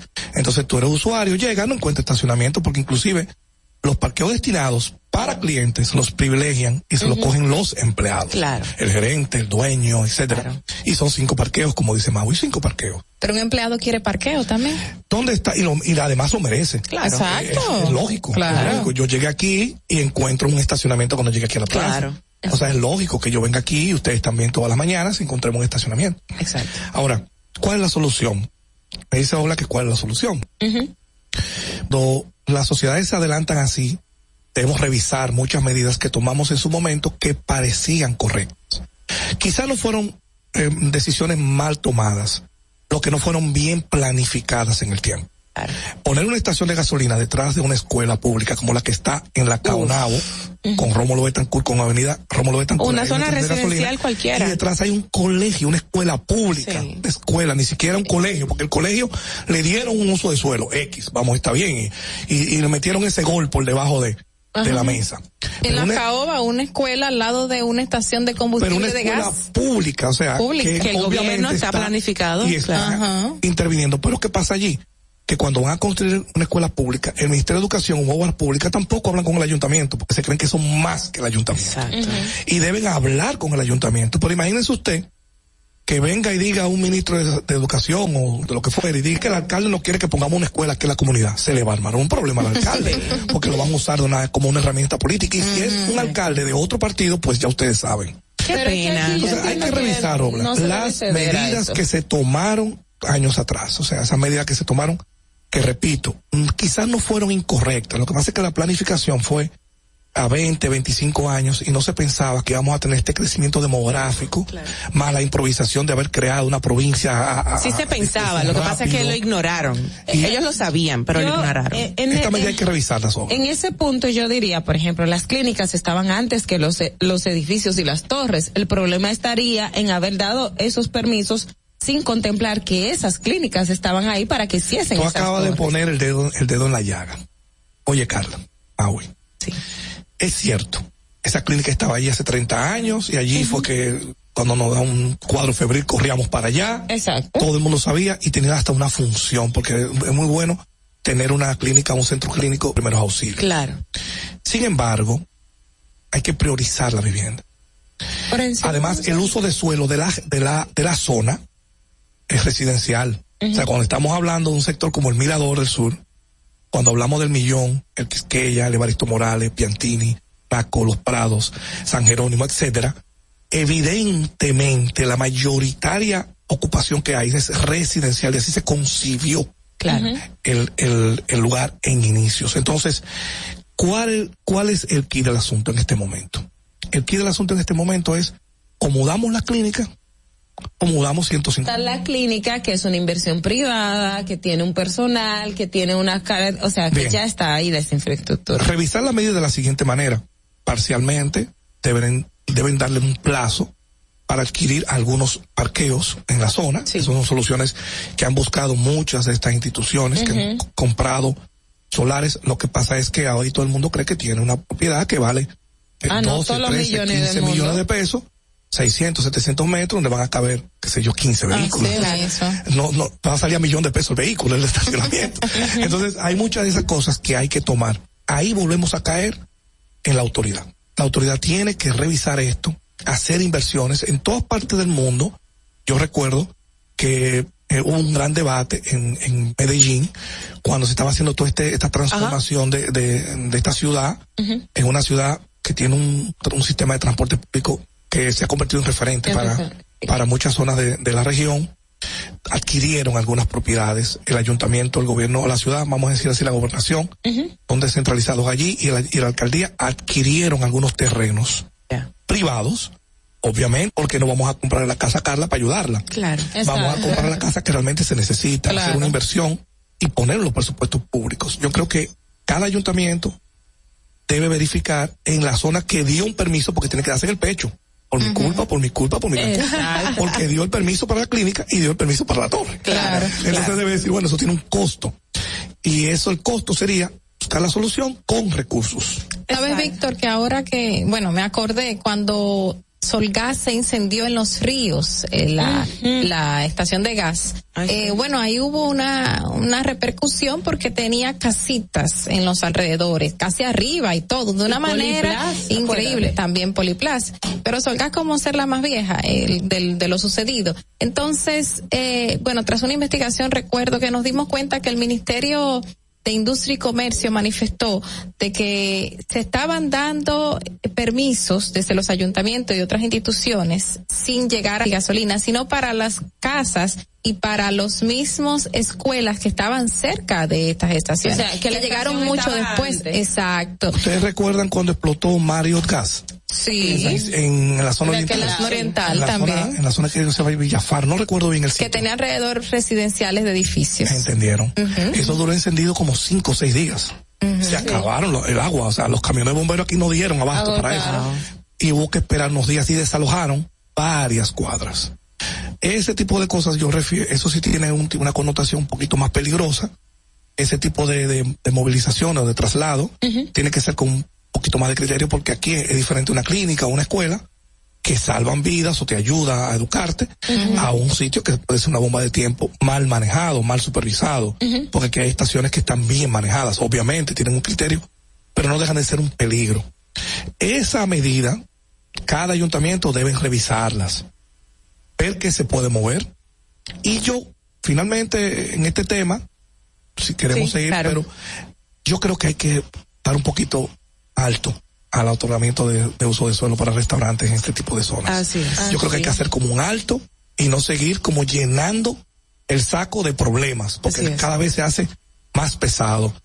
Es cierto, hay una inusitada actividad económica en el Distrito Nacional, el claro. año pasado no se sintió por la pandemia. Uh -huh. Este año se ha regenerado, muchos negocios todavía tienen problemas, pero también han surgido muchos nuevos negocios que se están instalando en donde están los clientes. Ahora no quieren que el cliente vaya al negocio, no ahora quieren llevar el negocio al cliente. Al cliente. Sí. Entonces, eh, se han inventado el tema de que no, que es pick up, es para recoger. Ajá, ajá. Pero, pero cuando viene a ver, cogen el parqueo y te ponen afuera unos paragüitas un domingo, un sábado. Exacto. Y cuando viene a ver, te están cogiendo la acera. Así Entonces, es. ese es el detallito de la supervisión. Para concluir, sí. permítame, Maui, por favor. Adelante. Ajá.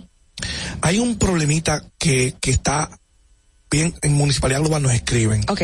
Por, por nuestras redes sociales y agradecemos mucho que me dicen, Víctor, pero di algo de esto, claro. por favor. Mira, no es convertir esto en una denuncia ni en un foro público. Uh -huh. Pero la, en, la, en, la, en la arriba de la Nacaona, arriba del túnel de la Nuña de Cáceres, uh -huh. ahí se dio un permiso muy lindo hace unos años, el ayuntamiento del distrito para alquilar bicicletas, una heladería que había muy linda allí, etcétera. Ahora hay un restaurante nightclub de noche. Mm. Oh, wow. Y no sé bajo cuáles criterios este señor o estos señores que no los conozco tienen un, un negocio, un negocio, sí. tienen un permiso, no conozco el, voy a investigar porque fue ayer que me pidieron que por favor Víctor averiguara, Víctor, estuve en, en la cancha de la Tala ayer en un torneo de, de, de baloncesto muy bonito que me invitaron. Y fui y ahí me encontré con estas personas que me dicen, Víctor, mira, está, nuestras torres que están ahí, frente a frente al Mirador Sur, donde se supone cuando te venden un apartamento de eso, te hablan de un remanso de paz. Claro. Han puesto entonces ahí un... Es una zona residencial. De noche, claro. Una zona residencial. Y realmente cuando yo pasé anoche estaba bien bulloso. Y al frente hay personas que no pueden dormir hasta altas horas de la noche. Oh, de wow. hecho, yo han subido varios videos en las redes con Sí. la música alta a las 12, a la 1, a las 2 de la mañana y se ha convertido en un problema. Entonces, este tipo de, pues, le pido por favor que ustedes Que nos hagamos eco, esto, claro. Sí, porque aquí estuvo el doctor Selencaba que lo saludé cuando estaba Sí, saliendo. sí, muy- y muy él dijo muy momento claro, pasamos. mira, yo soy, independientemente de ser presidente del colegio médico, soy dominicano. Exacto. Voy a estar con las mujeres marchando, voy a estar peleando contra los, los abusos, sociales. los abusos contra los recursos naturales. Dijo, donde quiera que nuestra patria esté Ahí estaré. agredida, ahí estaré. Dijo él. sí. O sea, independientemente él sea presidente o no. Claro. Del colegio médico, que es un ente de mucho peso. claro. En la sociedad. Fíjate cómo piensa el ciudadano. Exacto. El ciudadano, el doctor que se graduó, pero que sufre también en esta media isla estos problemas. Así Entonces, quiero pedirle a, finalmente a los ayuntamientos que a ver cómo paramos un poquito el tema de los usos de suelo. De las concesiones del suelo, claro. indiscriminada Claro. E injustificada, porque Eh. entendemos que hay cosas que sí valen la pena. y. Bueno, pues eh, sabemos que van a, a escucharte y al- al sector mismo porque eso es parte de, de lo que les compete en sus funciones al ayuntamiento del Mirador Del Mirador o Sur. sea, no es una, no es una denuncia particular de un ciudadano, que es válida Y- también. Y, cae muy bien con el tema que nos trajiste en el día de hoy sobre el comercio en las zonas residenciales. Mau y Carla, hola, Perfecto. de verdad me siento muy contento. Gracias. Después yo quedé un día, tengo que con Madeline. Sí, porque a ver si como un día abri- abrimos el teléfono y la gente empieza a No, llamar. cuando tú quieras, No, no, chévere. cuando, cuando Madeline, a la jefa, a la jefa. Ah, la jefa, esa señora, mi amor, cuando se planta ahí hay que respetarla, la generala. ¿Tú sabes cómo? No, no, trujillita. Gracias, Víctor Félix, de Municipalidad Global. Vamos, Volvemos gracias. ya. Nuestro próximo invitado está buenísimo y está ya eh, aquí con nosotros. Quédese ahí pendiente con nosotros. Volvemos de inmediato. ¿Y qué fue? ¿Se me trabó la? Atentos, no te muevas de ahí. El breve más contenido en tu distrito informativo. En Banreservas hemos apoyado por 80 años la voluntad del talento dominicano, identificándonos para que quienes nos representan siempre puedan mostrar lo mejor de nosotros.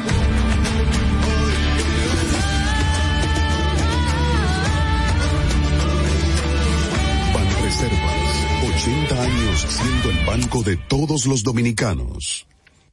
Si quieres participar en el programa, envíanos tu nota de voz o mensaje escrito al WhatsApp 862-320-0075. 862-320-0075. Distrito Informativo. ¿Y cómo tú le dices a una gente que confía, que tenga esperanza, si nadie había hecho nada para ayudarles a vivir mejor? La confianza se gana. No se trata de gastar más, hay que gastar mejor. Los dominicanos tenemos la obligación de pensar por primera vez en que nos vaya bien a todos. Es el momento de estar cerca de la gente. Por eso no vamos a aumentar impuestos. Porque el cambio se trata de ti. El cambio comenzó. Gobierno de la República Dominicana. La República Dominicana había perdido la confianza en nuestras instituciones. Por los dominicanos y dominicanas, esta administración ha asumido el compromiso de abrir las puertas de la transparencia, de la integridad y del control.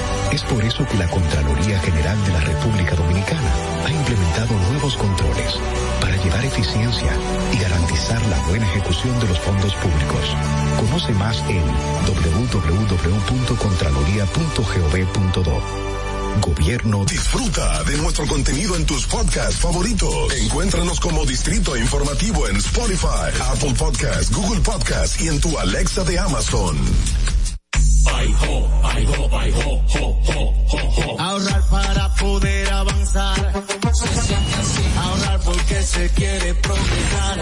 Se siente así. Ahorrar para tranquilo yo estar. Se siente así y así.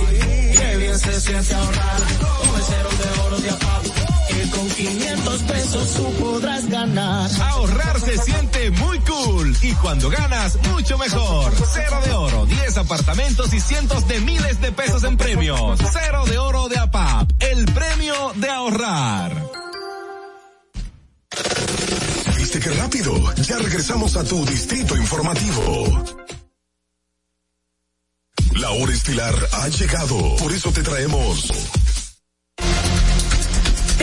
regreso a Distrito Informativo, gracias por estar con nosotros. Eh, bueno, estamos, como bien dije previamente, ya con nuestros terceros invitados. Son dos caballeros que vienen de parte de la Fundación Dominicana.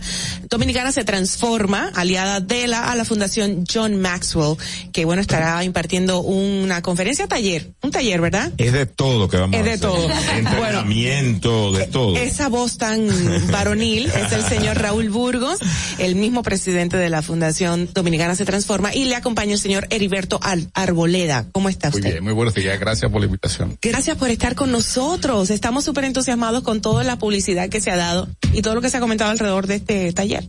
Bueno, felices porque hoy es el día que arranca, hoy es el día cero, después de tanto trabajo y tantos meses de planificación, Sí. pero en el aire estará el doctor John Maxwell eh, pronto y lo tenemos que ir a recoger precisamente Heriberto y yo. Ah, qué chulo. Así es. O sea que desde ahora- su llegada, Pero primero, an- Es antes que de son eso. muchas cosas, ¿eh? Ay, Dios mío. Son Antes de muchas eso, cosas. señor, señor Raúl, antes de eso, ¿de qué se trata esa. Dominicana Con- Trans? en otras palabras, ¿con qué se come? ¿Con qué se come? Con aguacate no. Mira, son muchas cosas. Se trata de transformar en valores una sociedad.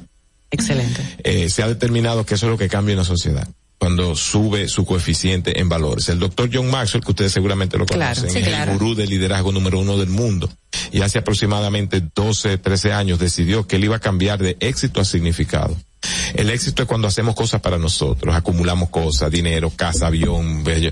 Significado es cuando lo hacemos por los demás. Cuando empezamos a decir, ya no soy yo, yo quiero dejar un legado. Entonces él hizo esa, esa, esa transferencia. Entonces dice, ¿cómo puedo agregar valor? ¿Cuál es la, con lo que yo tengo, con la plataforma que tengo, cómo puedo agregar valor? Y él determinó junto con un grupo de personas muy inteligentes que él tenía la posibilidad de agregar valor a países completos, o sea, ayudar a transformar países completos. Y surgieron dos es, eh, estrategias Ajá. o métodos. Sí, una es mesa de transformación. Entonces voy a hablar de eso un minuto. Mesa de transformación significa que se escogen valores en un país. Por ejemplo, nosotros hicimos un trabajo de investigación y se escogieron 10 valores basados en lo que el país pide. Entonces, a través de mesa de transformación, se entrenan a facilitadores, muy importante ese término, facilitadores, porque no estamos entrenando eh, eh, personas que enseñen, sino que faciliten una conversación.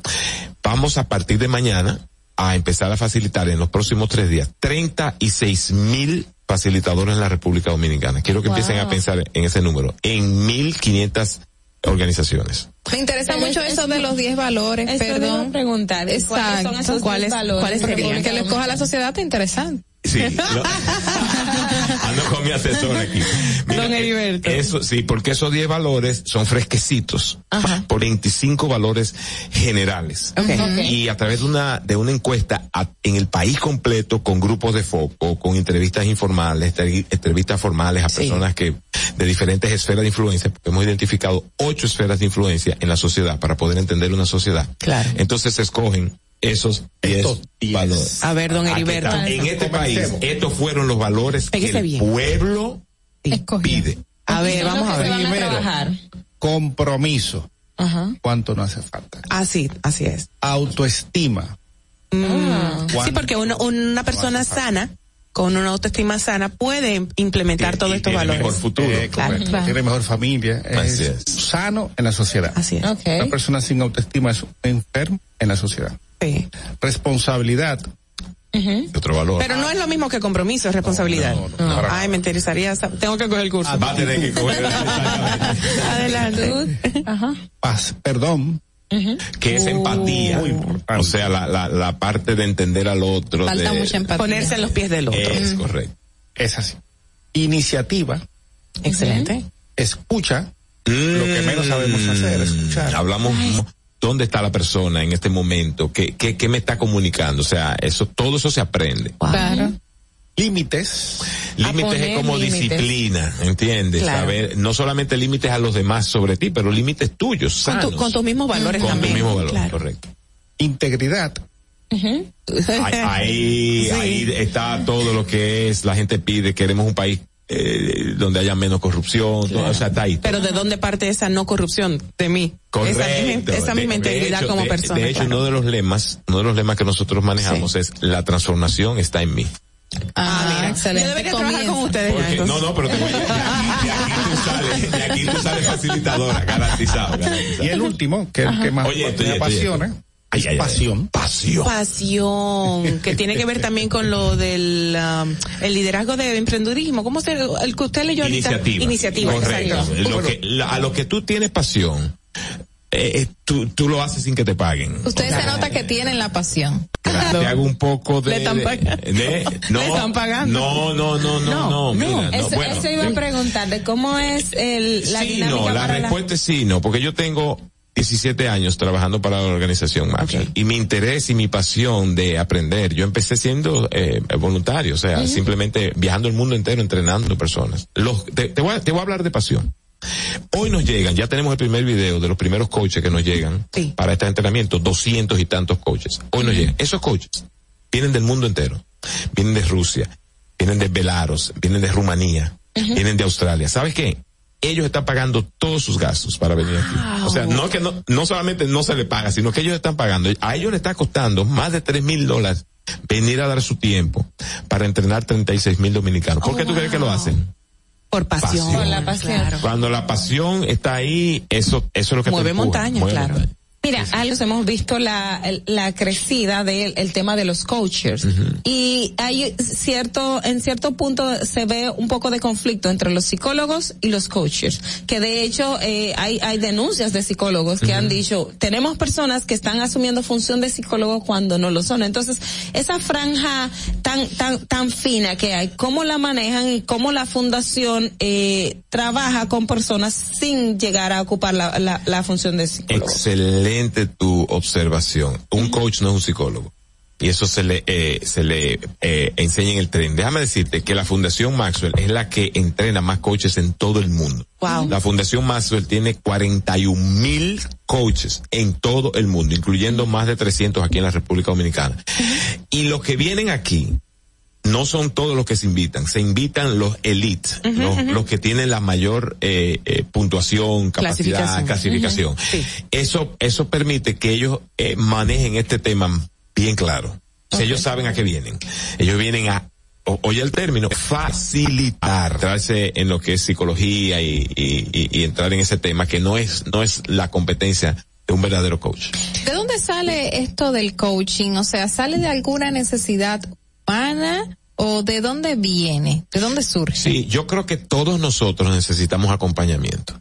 Yo dirijo varias organizaciones aquí en los Estados Unidos y, y tengo experiencia muchos años, pero yo, una de las, de las cosas que más yo necesito día a día son personas a mi alrededor. eh, que yo pueda llamar, que me puedan guiar, que me puedan ayudar a tomar las mejores decisiones. Entonces, por ejemplo, no es verdad que mientras más tú llegas y, y menos necesites, todo lo contrario.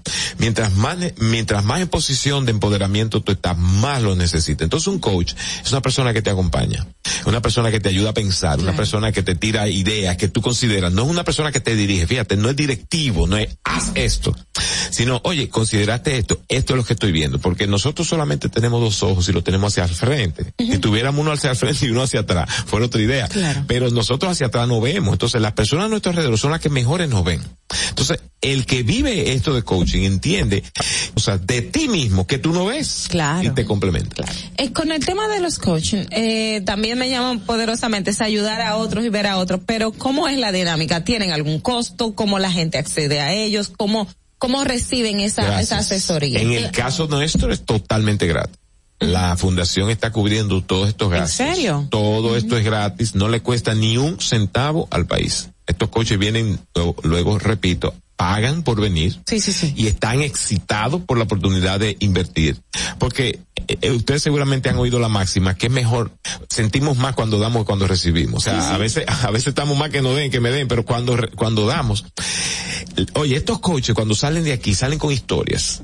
de que ellos vinieron a dar, pero entraron una, a, un lugar y vieron como la gente y, se van llenos. Claro. Entonces claro. Eh, eh, se, llevan esas experiencias. Mire qué interesante que usted dice que es gratuito para la población dominicana porque la gente se asusta cuando habla de un coaching, un coaching económico.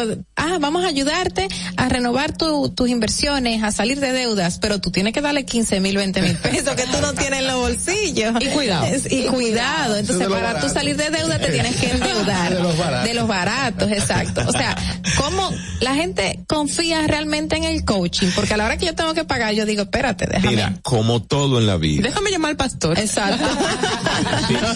mira, mira, como todo en la vida, eh, buenos principios se pueden abusar. Claro. Este es un principio que yo creo, por, lo digo por mi experiencia personal. Yo tengo coaches y yo soy coach. O sea, yo, yo acompaño muchas personas. Yo tengo muchas personas que yo acompaño. Pero siempre, en todas las áreas, cuando se abre un nicho, una oportunidad y entra todo el mundo, porque esto es lo que hay, obviamente mm. vas, vas, a encontrar casos donde la gente de manera, la anécdota es que eh, esto me está pasando, esto me está pasando, eh, pero realmente eh, eh en términos es te voy a acompañar para ayudar a sacar tu potencial. Para ser más asertivo. Perdón. ¿Cuántos días van a estar aquí? ¿Qué tiempo van a agotar? ¿Dónde van a estar? ¿Cómo la gente? Es mañana ya, ¿verdad? Sí, ¿Y cuántas, y si las personas pueden acceder o si ya está, está limitado el Te cuento, déjame cómo te, en qué orden te respondo. Eh, pero las actividades empiezan mañana hasta el sábado. Hasta el 20. Este, nosotros inscribimos, nos pasamos, pero por mucho de nuestra meta. Y ya hace dos semanas que cerramos las inscripciones. Eso nunca había pasado. O sea que yo no me puedo inscribir eso lo vamos a hablar, eso lo vamos a hablar. Pero se nos cerraron las, eh, las inscripciones. Eso es un testamento a la, a la, al deseo del pueblo dominicano de ser transformado. Realmente esto no ha pasado en ningún otro país. Excelente. O sea, nosotros estamos en Paraguay, Guatemala, Costa Rica y es la primera vez nosotros eh, tenemos que cerrar porque la gente eh, responde. Esta, esta respuesta de, de la gente nos ha sido tan extraordinaria, pero tan extraordinaria que ahora nos ha creado un problema y quizá ustedes no pueden ayudar. A ver tanta gente se ha inscrito que necesitamos ir a tantos lugares que estamos cortos de intérpretes. Oh. Necesitamos intérpretes, estamos ¿Intérpretes en qué idiomas? Eh, del inglés al español. En otras palabras, que puedan ir a un lugar y, y, y, el coach da la, da la facilitación, que son dos horas, y, y, esa persona traducción. al español. Y estamos desesperados. Hoy nos llegan de San Pedro de Macorís, de cuántos sitios, pero sí, toda esta gente que, que lo están escuchando a ustedes y hablan inglés. Sí wow, lo podemos usar. ¿Y dónde se pueden comunicar esos intérpretes? Que ir a nuestra página dominicanasetransforma.com. Okay. Hay un formulario ahí, dominicanasetransforma.com. Entran ahí y dicen, wow, esto es increíble, yo quiero dar mi tiempo para esto. Y, y yo, ese es el aporte que le estamos pidiendo, el último empuje que le estamos pidiendo a nuestro país, a, nuestro bello país para esta iniciativa. Sí, me va a parecer, usted va a ver que sí, tenemos mucha gente que domina el idioma y... Exactamente. bueno, la pasión. la pasión. Don Raúl Burgos con nosotros, igualmente eh, Heriberto Arboleda de la Fundación Dominicana Se Transforma. Don Raúl, que es el presidente de esta fundación. Agradecemos muchísimo su participación. De verdad, lo teníamos así como que, tú sabes, bien... Eh, apuradito. Sí. sí, sí, Yo que iba a ser mañana, pero ya, oye, yo no me pertenezco a partir de hoy. O sea, yo de hoy al sábado, al domingo, estoy con John Maxwell para arriba y para abajo. Ay, Dios mío. Ya tú sabes, tenemos una agenda. Bueno, y no te conté muchísimas cosas, así que ah. tenemos una agenda, vamos a ver a los diputados, vamos a ver a la Suprema Corte, vamos a ver a muchos empresarios, porque son dos agendas Si quieres volver después de todo eso, y para dar entonces el reporte públicamente de lo que va, llévenle, esos valores a los congresistas, por favor. El país entero. Carla, te pasaste. El país Excelente. el país. Tenemos congresistas muy abiertos. Ya, qué bueno. Qué bueno. Muchísimas gracias, don Raúl y don Heriberto. Esta es su casa. Nosotros volvemos a ya, ya, ya, ya. Breve más contenido en tu distrito informativo.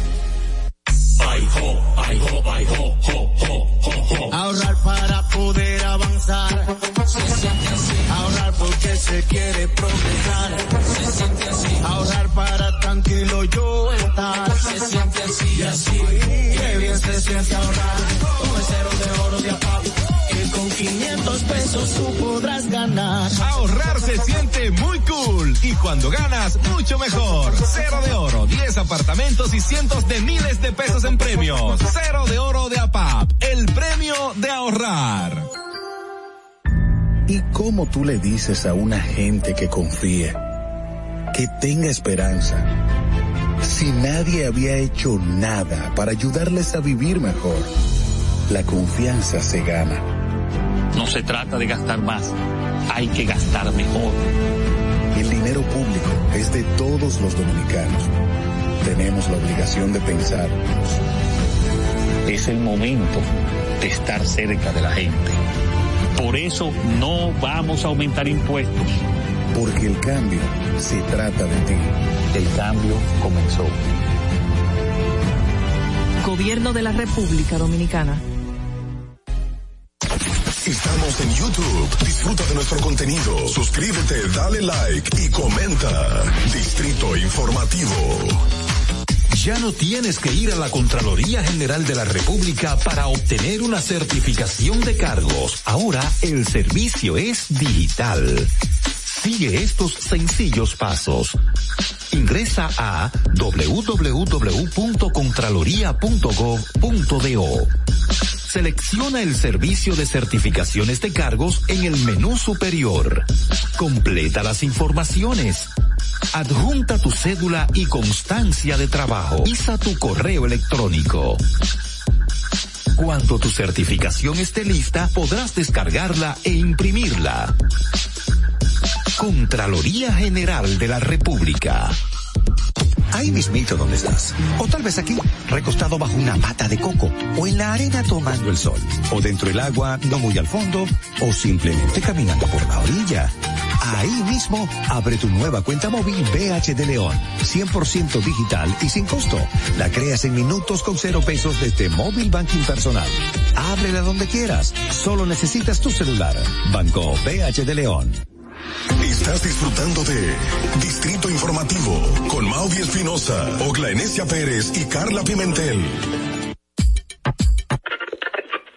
Cuando uno ve televisión, busca entretenimiento, algo con que identificarte y que te dé un buen momento. Hay tantas cosas en el mundo, demasiados inventados, pero hemos venido cayendo para el mejor contenido. Baja Dominican Network. Seguro que si lo bajas inmediato te vistes a llorar conciertos musicales, religiosos y noticias. Pero ¿acaso sabes tú que es realmente adictivo en esta comunidad su contenido exclusivo? Oye, lo mejor de ahí para que lo tengas siempre puesto es el servicio limosina que ofrecemos yo y Ñeñe. ¿Cómo que eso lo más? Estoy seguro que tú has visto. El programa de los compadres con Correa y con Ñonguito. Perdónenme muchachos que les dañe el momento. El mejor programa de ahí. Por Santo y el reencuentro. Si yo bajo la aplicación, a tú te de lo guataviendo. Si tú eres dominicano, baja Dominica Network.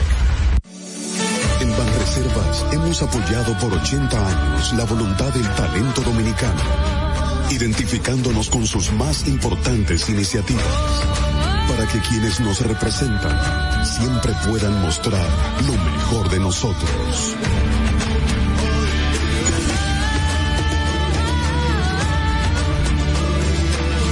Banco de todos los dominicanos. ¿Viste qué rápido? Ya regresamos a tu distrito informativo. Bueno, gente linda, ya estamos en nuestra parte final del programa en el día de hoy. Chicas, que tienen que, que comentar que se nos haya quedado? Que nunca nos, nos da tiempo para comentar cosas importantes Aquí- también. Aquí pasan tantas cosas, señores. Muchas. Mira, encontraron otro taxista muerto, esta vez en Villamella, también de una plataforma digital, según las informaciones. Parece que también era robo, igual que el joven de Puerto Plata. Es una pena que esto siga pasando. Mira, y el fin de semana yo les conté que me había ido para el sur y una de las conversaciones que tenía con mi prima es que casualmente ella pidió en una plataforma y se encontró un chico de nuestra comunidad que, que trabaja para la plataforma y él le dijo, no pidas esta plataforma. No la utilices porque muchas personas la están, la, la toman para atracar, para robar y para esto. Y le digo, Claro. mira, yo estoy diciendo, o sea, él le dijo que no tome la plataforma. O sea, que hay que tener mucho cuidado, hay que estar eh, ojo avisor con este tema Sí. porque, porque, señores. que o a pesar de que te diga la ruta en que viene el chofer, eh, tú no sabes tampoco quién es la persona, aunque tenga una foto. Aunque ya en el caso de Uber, por ejemplo, ellos toda la Eso mañana se más, tienen que tomar una fotografía, pero las demás uno no sabe qué precauciones están llevando para darle seguridad a la persona que va a tomar. Y no, y el taxista en sí, el chofer tampoco tiene esa seguridad completa. de quién se va a montar, claro, en su vehículo y está propenso a que ocurran estos Así hechos. es. Señores, por otro lado, una buena noticia, eh, que los, bueno, los, los que estaban, eh, los camioneros que estaban Ah, detenidos en ya los Haití, ya los, liberaron.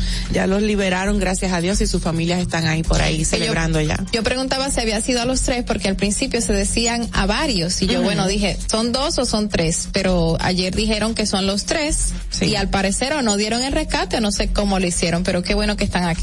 Estaban preparando un sancocho para celebrar.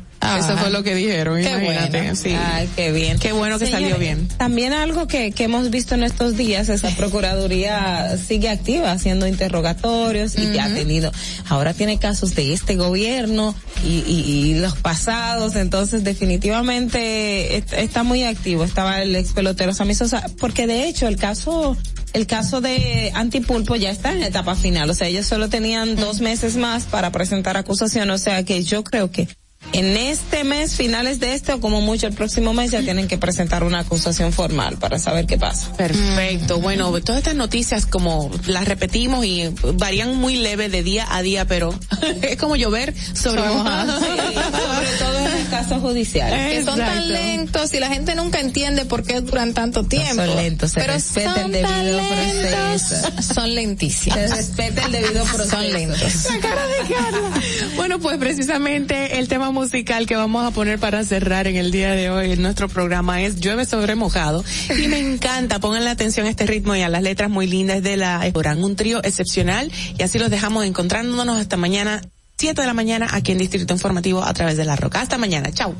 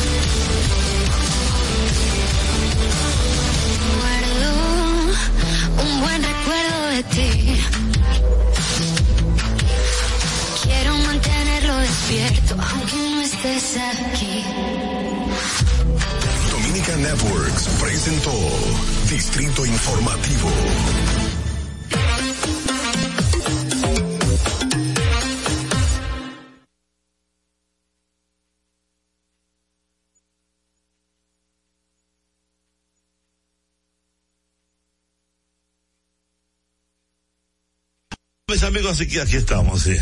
Aquí estamos. A mí que me den mi 30%. A mí que me den mi cuarto cuando yo lo necesite. ¿Verdad? Yo no tengo nada. A pesar de que tengo toda mi vida trabajando. Desde que tengo uso de razón. Y en la empresa donde estoy trabajando pregunté cuánto me salía, me dijeron que 600. Desde Santo Domingo, you're listening to 91.7 La Roca.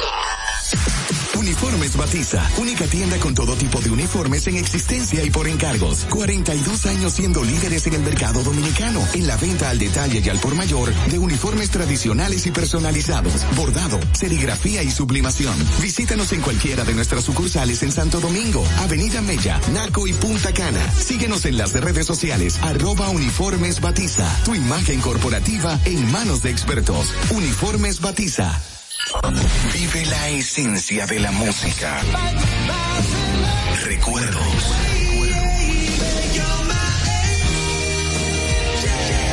Emociones.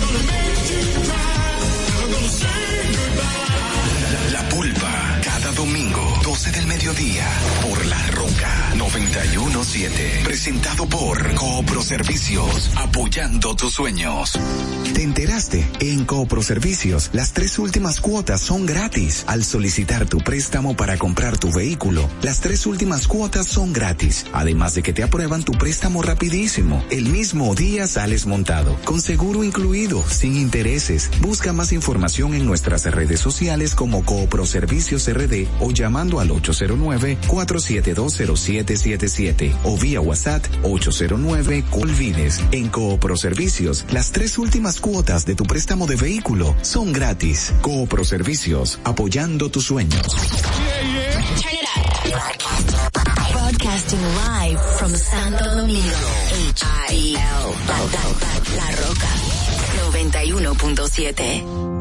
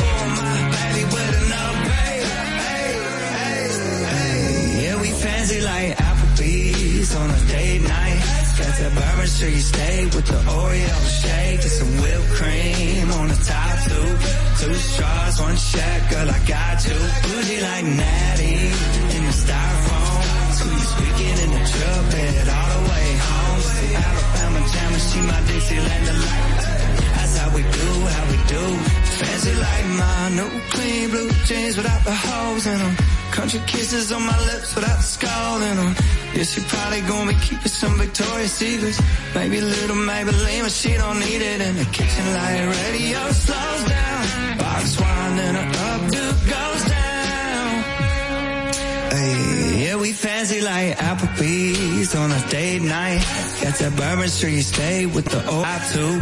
Two straws, one check, girl, I got you. Bougie like Natty in the styrofoam. Sweet weekend in the truck bed all the way home. So Alabama jammer, she my Dixieland delight. That's how we do, how we do. Fancy like 91.7 La Roca.